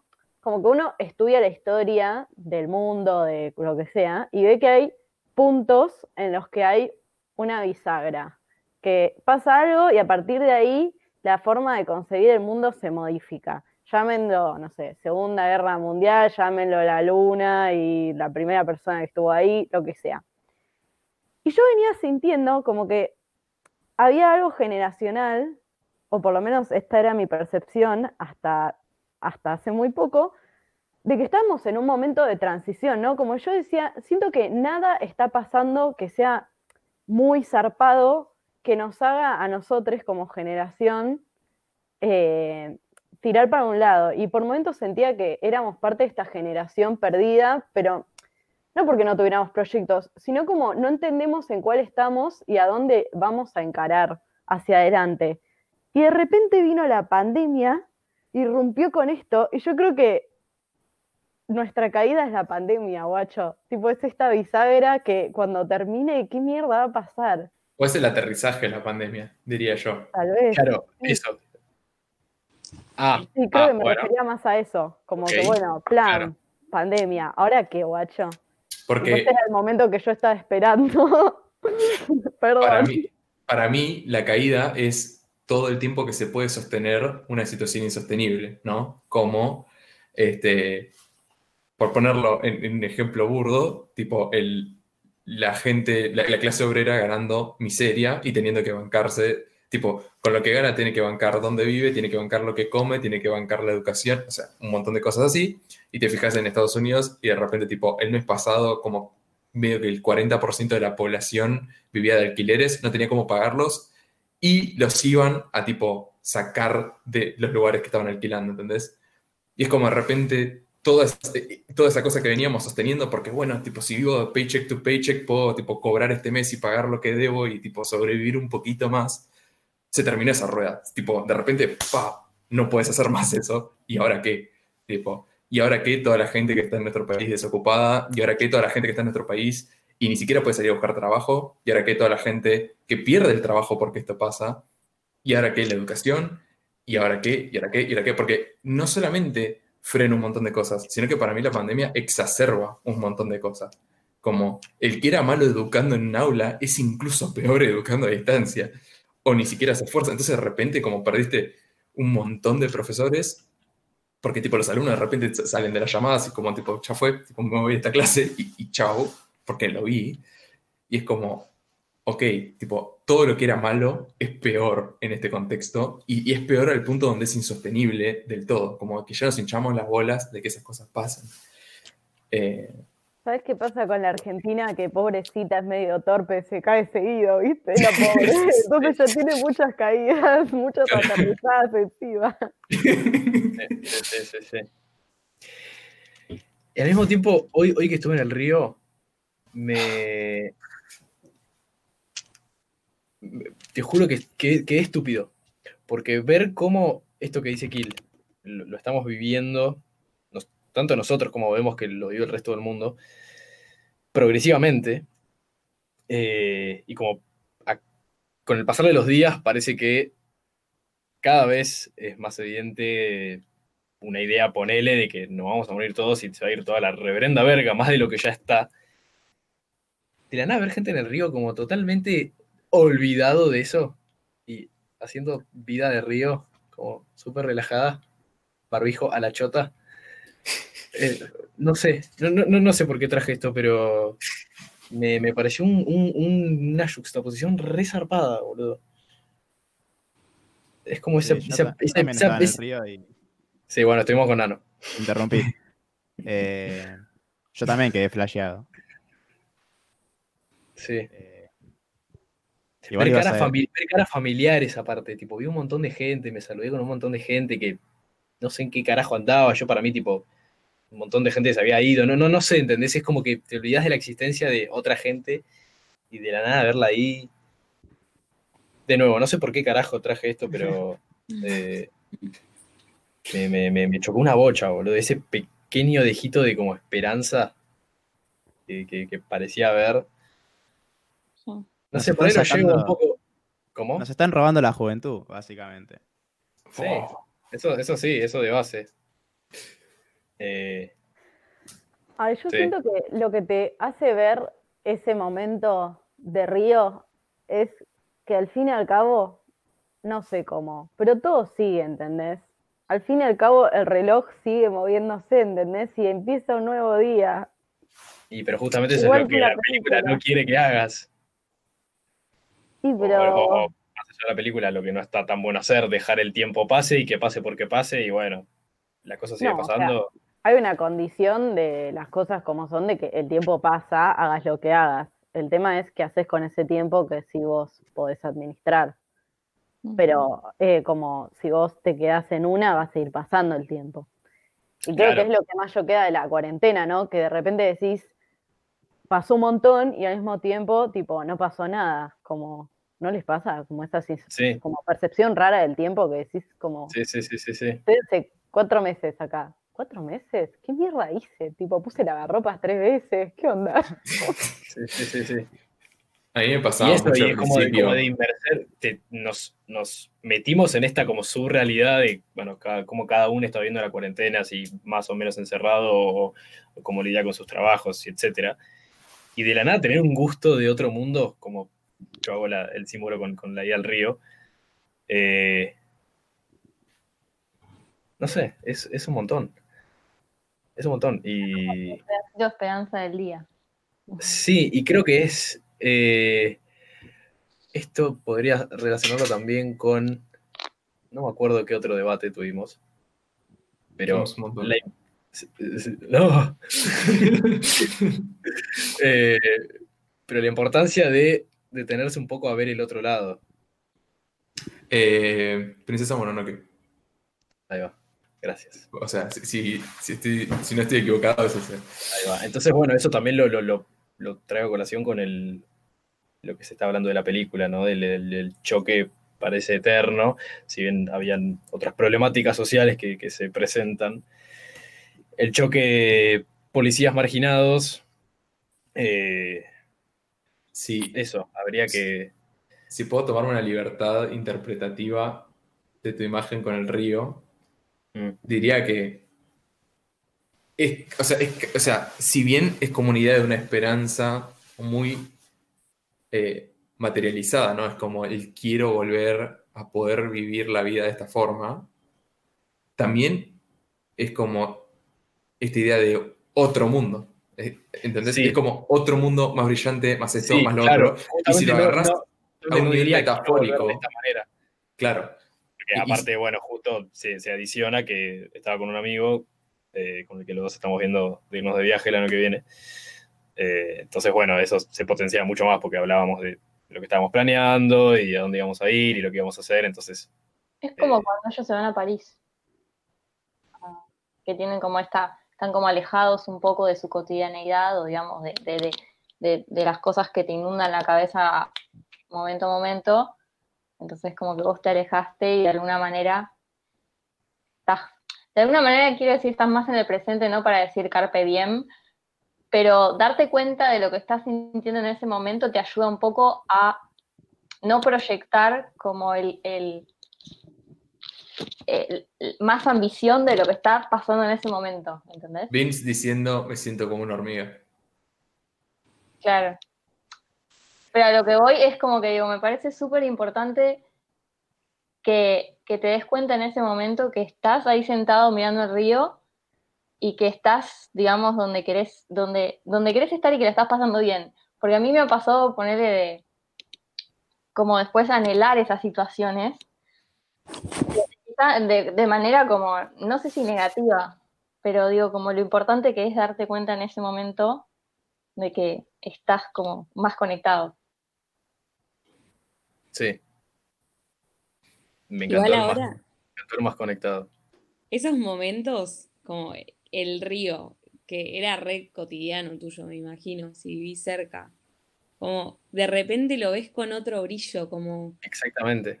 Te llena de energía. Y encima que la gente no haya estado usando barbijo, por ahí te hace incluso olvidarte un poco más de, todo lo que está pasando y conectarte más con el momento, no sé. A mí me pasa yendo a caminar un poco por mis calles y el otro día pasé por un café que me gusta y había gente esperando afuera y como que se te vienen un montón de recuerdos, pero sos vos como en otro momento y siendo feliz en ese lugar y pudiendo relajar tu mente. Pero igual, con respecto a lo de la caída, yo hice una interpretación como un poco más negativa y como en el contexto de ellos, y lo que veía era que ante toda esta falta de oportunidades, como que ya, o sea, el sistema los marginó y ya están cayendo y se van a caer, entonces es ver cómo aterrizan, porque o pueden terminar matando a otra persona o pueden terminar siendo matados por otra persona. Y yo lo vi como mucho más así, mucho más negativo y, y simple, como que una vez que naciste en ese lugar no, no tenés mucha más escapatoria, entonces ya estás cayendo automáticamente. Para mí, esa Claro, por lectura eso- rea- Por eso pensar cuál, cuál sería el, el- el- el piso final, que es realmente, eh, tocamos el piso, ¿qué es eso? ¿Qué es esa situación? Para, es como el final que tiene eh, cualquier historia que haya nacido en el mismo contexto para mí también. Pero como que terminás en una de, pase lo que pase, no importa lo que estoy haciendo cuando caigo, que choca por ahí mucho con cómo yo pienso las caídas, porque la caída tampoco es que no imp- si no solamente importa la consecuencia final. Eh, pa- para mí, la lectura de Ana tiene, o sea, funciona y es uno, una de las metáforas de la película, una de las, meta- de las aplicaciones posibles de la idea de la caída. Y, y es recontra, sí. O sea, de hecho, por eso termina el, el- tiroteo entre estos dos chabones apuntados a la cabeza. Es como. e- Esa es una de las caídas. Esa es tipo la caída de Hubert. Es la caída de Vince. Eh, Said no cayó todavía. Tipo, él, él está parado ahí. O sea, to- todavía no se estraló contra el piso, en realidad. Tipo, él sigue cayendo.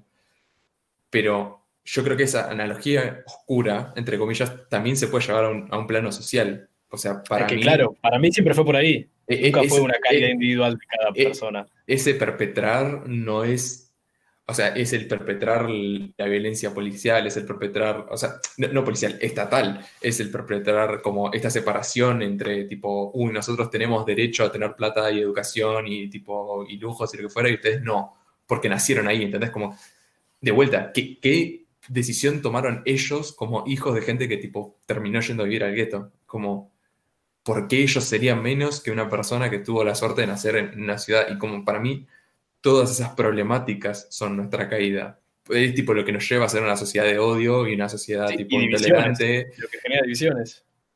Y lo peor de todo es que esas divisiones que no las elegimos, o sea, no es que nosotros tipo nacimos y dijimos como, no, ¿sabes qué? Quiero vivir en un mundo ultra dividido y tipo voy a elegir esta división porque la voy a pasar mejor, sino que simplemente caes acá, te genera impotencia ver que tipo la gente que está del otro lado de tu división no está haciendo nada para ayudarte porque ellos están bien de ese lado. Y cuando esa impotencia te lleva a la conclusión terrible que es la violencia, pero es como, ¿qué otra cosa puedes hacer cuando sentís que no puedes hacer nada? Y, y- y nadie te dio herramientas para hacer otra cosa, que tipo, encima el otro lado va y te caga palos, ¿entendés? Porque es como, ah, bueno, vos ejerciste violencia contra nosotros primero, es como, no, no, tipo, tu violencia es más sutil y más terrible, y, y, tipo, me arruinó la vida prácticamente, y yo tipo solamente te tiré una piedra o te robé una tele o, o lo que fuera, ¿entendés? Como, para mí las escalas de esas violencias son nuestra caída, y, y tipo, el estralarnos va a hacer que nos matemos entre todos, ¿entendés? O, o aún peor, tipo, perpetrar continuamente est- estos ciclos de sufrimiento de gente, que es tipo como la otra vuelta hablábamos de tener las carnicerías, estas, o sea, los mataderos y tener un montón de animales encerrados, bueno, como hasta dónde nosotros no hacemos lo mismo con la gente que decimos como, bueno, nació en la villa, muere en la villa, ¿entendés? Como, ¿what? Me quedé pensando, el choque para mí, porque lo que vos querés, o sea, que, que capturemos mejor es qué es la caída contra el suelo, como el punto final. Claro. Y para mí es como tu realidad social dándote un cachetazo y agotando tu último aliento de esperanza. Como eso. Uf. Uf.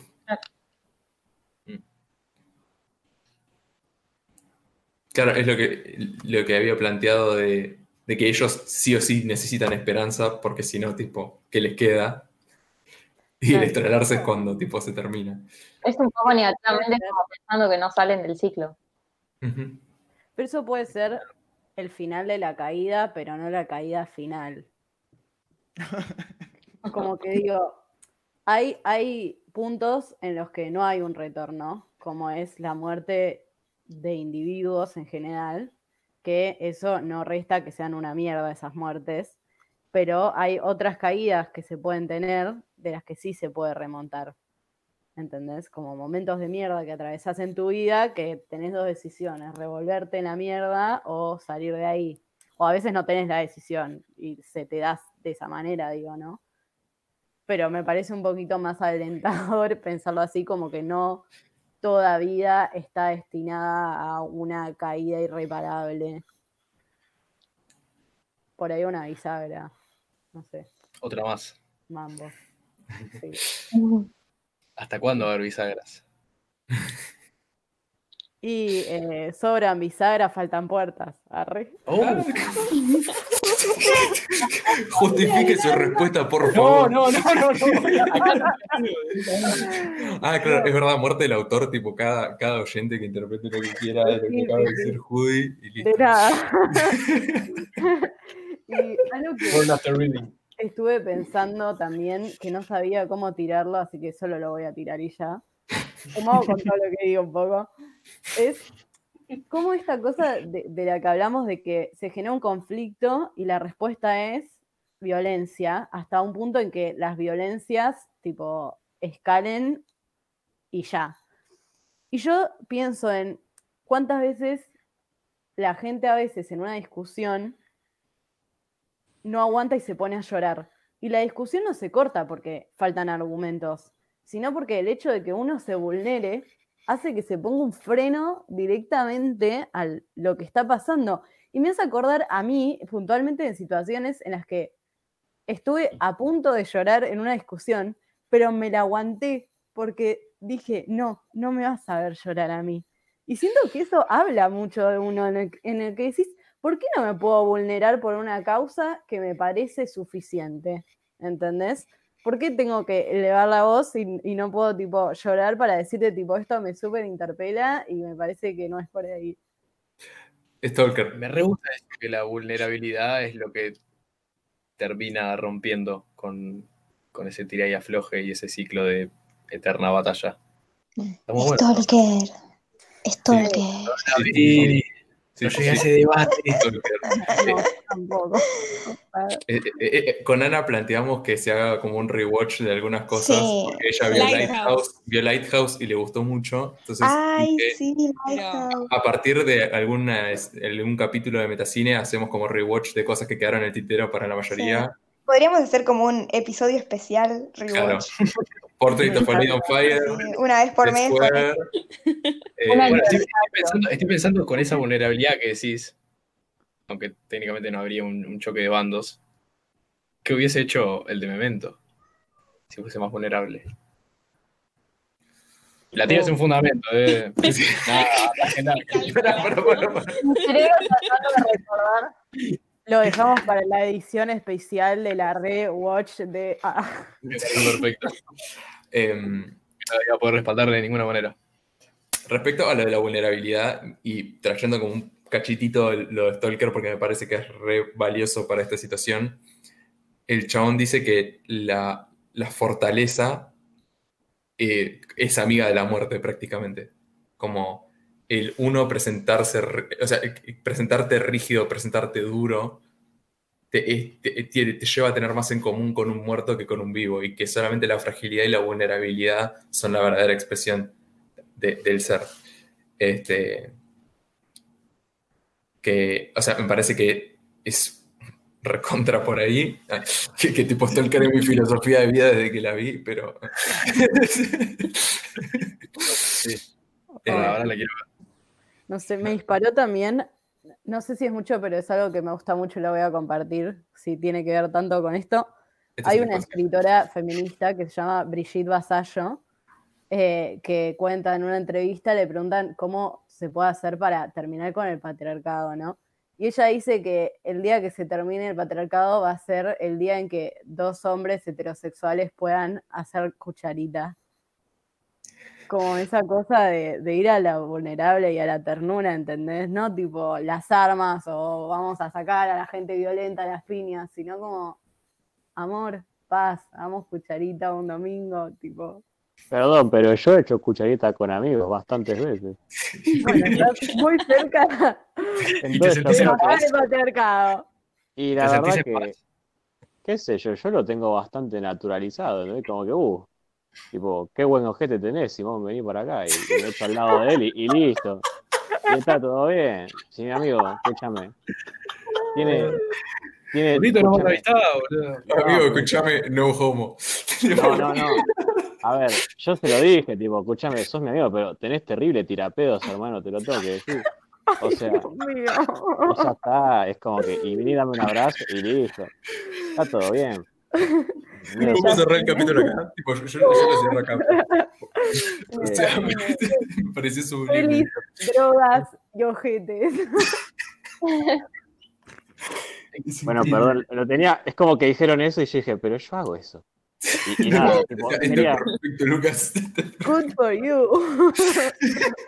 si algún día alguno quiere cucharita conmigo, yo me ofrezco, pero yo aviso, yo soy cucharita grande, tipo, igual, creo que estaría bien también probar la otra, tipo, no tengo drama, está todo bien.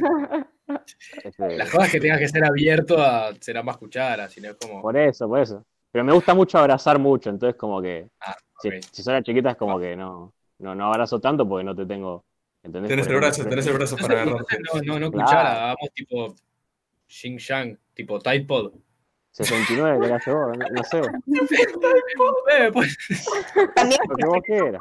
una conexión de cucharas, una hacia la otra. Está bien, hagamos licuadora, sino lo que quieran. Hacemos un círculo, de cucharas, claro. claro, un trencito circular de cucharas. Sí, sí, sí, totalmente. Cualquier utensilio que quieras se hace, se encuentra, no pasa nada, está perfecto. Está muy bien, sí, hay que hacer cucharita. Che, esto era para mayor de 18, ¿no? Ah, Y si no era tipo. Toda la familia se. Ay, Pero está qué, bien. qué increíble. Qué bien que la estoy pasando. Nunca había escuchado la cucharita grande y cucharita chica. Creo que eso me rompe el corazón de ternura. Por eso. No, hay, hay un tipo un programa, había un programa en Noruega que eran como un pseudo capuzoto nuestro, que eran muchos sketches y música así inventada y toda la bola. Y tienen un par de videos musicales muy buenos y uno es eh, tipo I want to be the little spoon, que es tipo todos los hombres pidiendo a, la- las parejas tipo por favor quiero ser la cuchara chiquita y es como es brillante. Como que tipo se termina el odio en el mundo porque los hombres pueden ser la cuchara chiquita, básicamente. Es como- Ay, a mí me costaría resignar mi privilegio de cuchara chica, me gusta mucho. Em, Vamos con el sorteo. Dale. Ay, hubo de todo, ¿eh? Hubo tipo dolor, risas, sufrimiento, vergüenza ajena. Tuvo principio y tuvo final. Hubo caída. Ah, caída. No se definió todavía la caída, pero está bien. Ah, te ojé. A ver este sorteo. Están todas, ¿eh? Ya lo llevo adelante. Al trabajo. Hachi. Enter the Void ahí. Oh. Match Point. ¿Quién puso Match Point? Nano, creo. Ey, ¿quién puso en CPAC? Yo la puse. Perfecto. No, porque yo tenía un pedido especial de Nelson para hacer un swap de películas en su nombre si, si pasaban ciertas condiciones. Pero bueno. ¿Cómo, cómo, cómo? Que Nelson me dijo, che, si sale esta película queda, si sale cualquier otra, elegí esta otra. Y fue como, ok. Si era de Nelson, tenía que ir al flowchart y ver qué hacía. Eh, eh, me gustaría que esté Nelson acá, pero, o sea, si, si, él, si está tan manija, po- podemos ver esa. Yo te digo, esta es una china de No, no, no, o sea, era, era Y- en, en- en caso de que salieran películas que él había elegido. Como que tenía una Ah, preferencia en particular con sus pelis. Quería usar su comodín de, de- Exacto. de- sí. claro, ahí va, ahí va, ahí va. ¿Qué onda Bueno. esa intro que ibas a hacer igual a la Sí, sí, sí, sí, sí. Una peli china. Ah, perdón, sí, no, es una peli china eh, de animación. Eh, no sé si quieren que les diga más o menos de qué va, pero les puedo No. decir que el contexto, les- si quieren les digo algo. si no, no- No, no, no, no. Avísame si estás, porque me saco.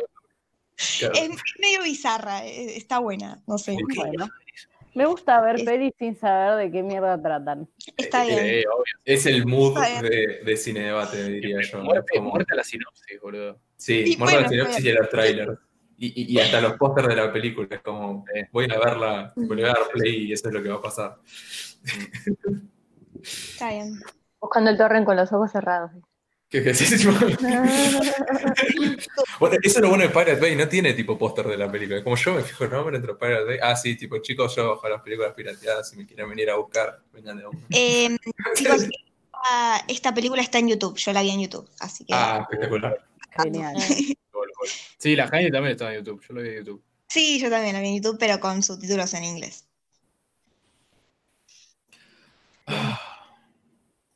Una gran sesión de cine debate, debo decir. Sí, la verdad, que hermosa. Me encantó. Estoy pensando que el próximo cine debate ya podría ser el cine debate físico.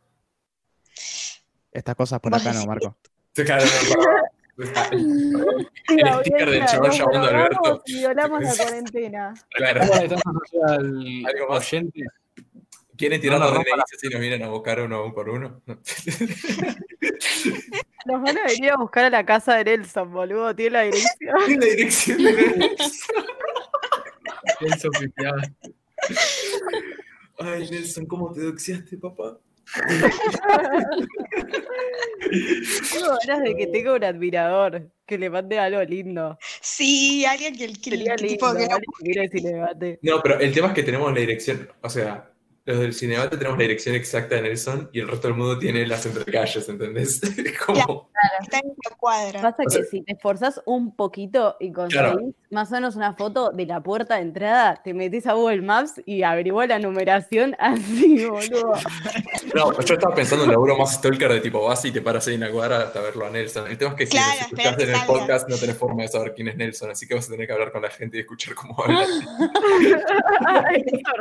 Bueno, forma de hablar que te das muy cuenta que es Nelson.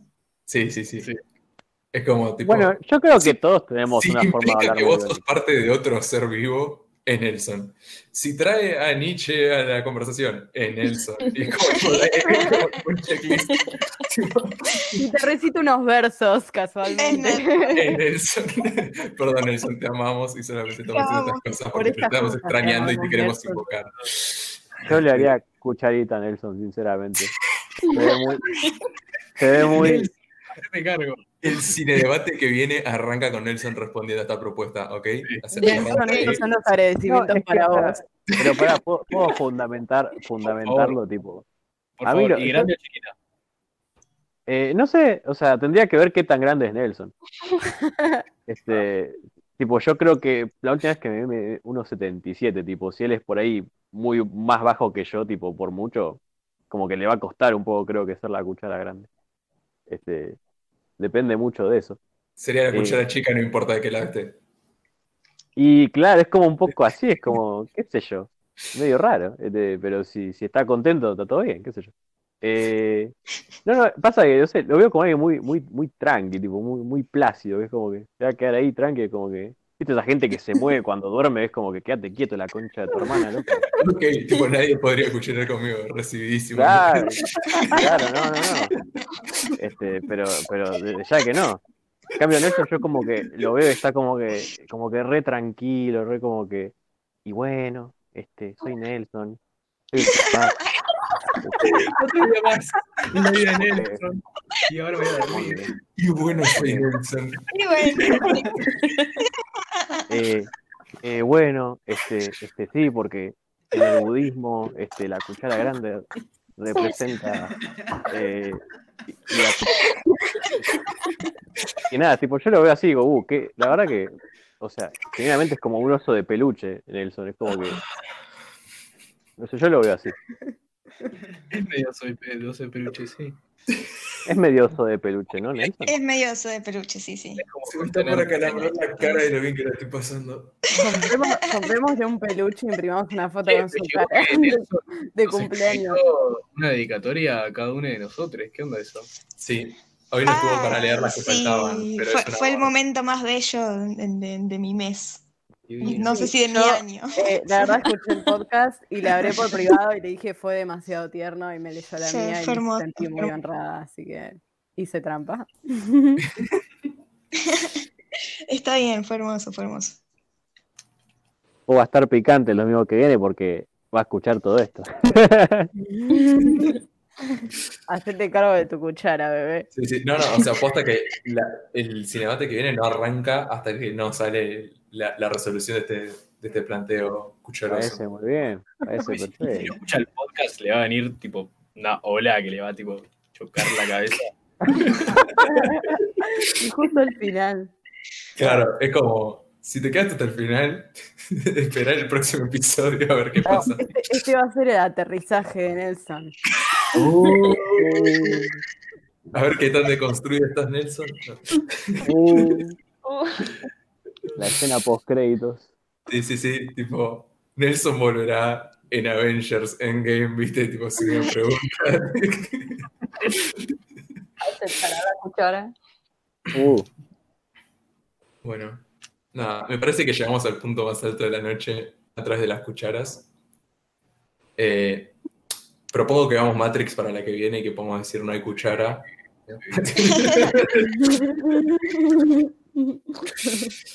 Eh, nada, les quiero un montón. Este espacio es eh, oficialmente lo mejor de mi semana también.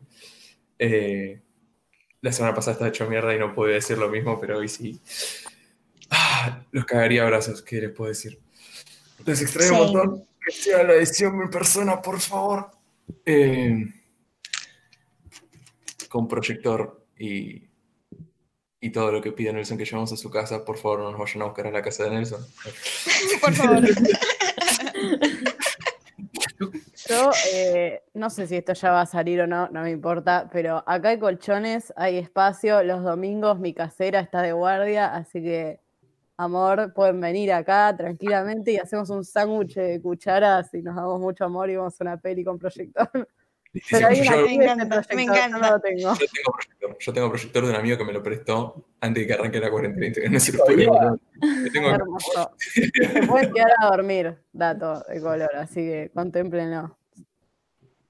Che, estoy casi convencido. O sea, falta. Sí, sí, la verdad, la muy bien. Arreglan ustedes, pero por ahí si quieren tener un par de bolsas de dormir también estaría bueno. Ok, soy tatuado. we, we can work on that. La camioneta de mi viejo es grande, podemos llevar colchones. ¿Qué decirles? Amigues, eh, este, este momento de la semana también es mi hype posta, tipo hasta incluso del último cinebate en el que no pude estar, me cagué de la risa sola escuchándoles hablar y la pasé tipo muy bien, así que solo tengo gracias para eso. Ah, tipo, acá es cuando para la caída, claramente. Tipo, acá es cuando aterrizamos bien. Sí, como- sí. Ah, Paraditos ahí como Así como-. Yo no sé, me está flasheando un poco la idea de que esta creo que va a ser la primera vez que, porque sé que eh, a Tina y a Lucas y a, y a Nelson los voy a conocer eventualmente, que voy a conocer a alguien que conocí previamente por medios virtuales y tuve como mucha interacción. Me, me es muy loca esa idea. Ah, sí. No sé. Sí. Va, no, no sé. Por ahí no, es tan raro para algunos, pero no sé, yo por ejemplo nunca usé Tinder ni esas cosas, entonces no sé mucho lo que se siente. Nada, Sí. eso. Sí, O sea, me hiciste Bueno, mi en amistad, cuál mi amistad con. Kirmes, que fue Por hace eso. mil años, inició hablando en un grupo de WhatsApp. Sí, sí. Así que O sea, técnicamente compartimos espacio un año en el Nacional de OMA 2012, sí, pero uno sabía la pero existencia del otro. Y después nos hicimos los amigos todo, pero nunca nos vimos y después en un grupo de WhatsApp nos empezamos a hablar y, y así empezó nuestra amistad tan bella. Qué hermoso. Qué hermoso. Por más grupos de WhatsApp falopa. Por más. Gracias, millennial, ser que en mí. Bueno, nos vemos la semana que Bueno. viene por más amor, más cucharita y más películas. Eh, Sí, les amo. que descansen. Besitos. Bye bye.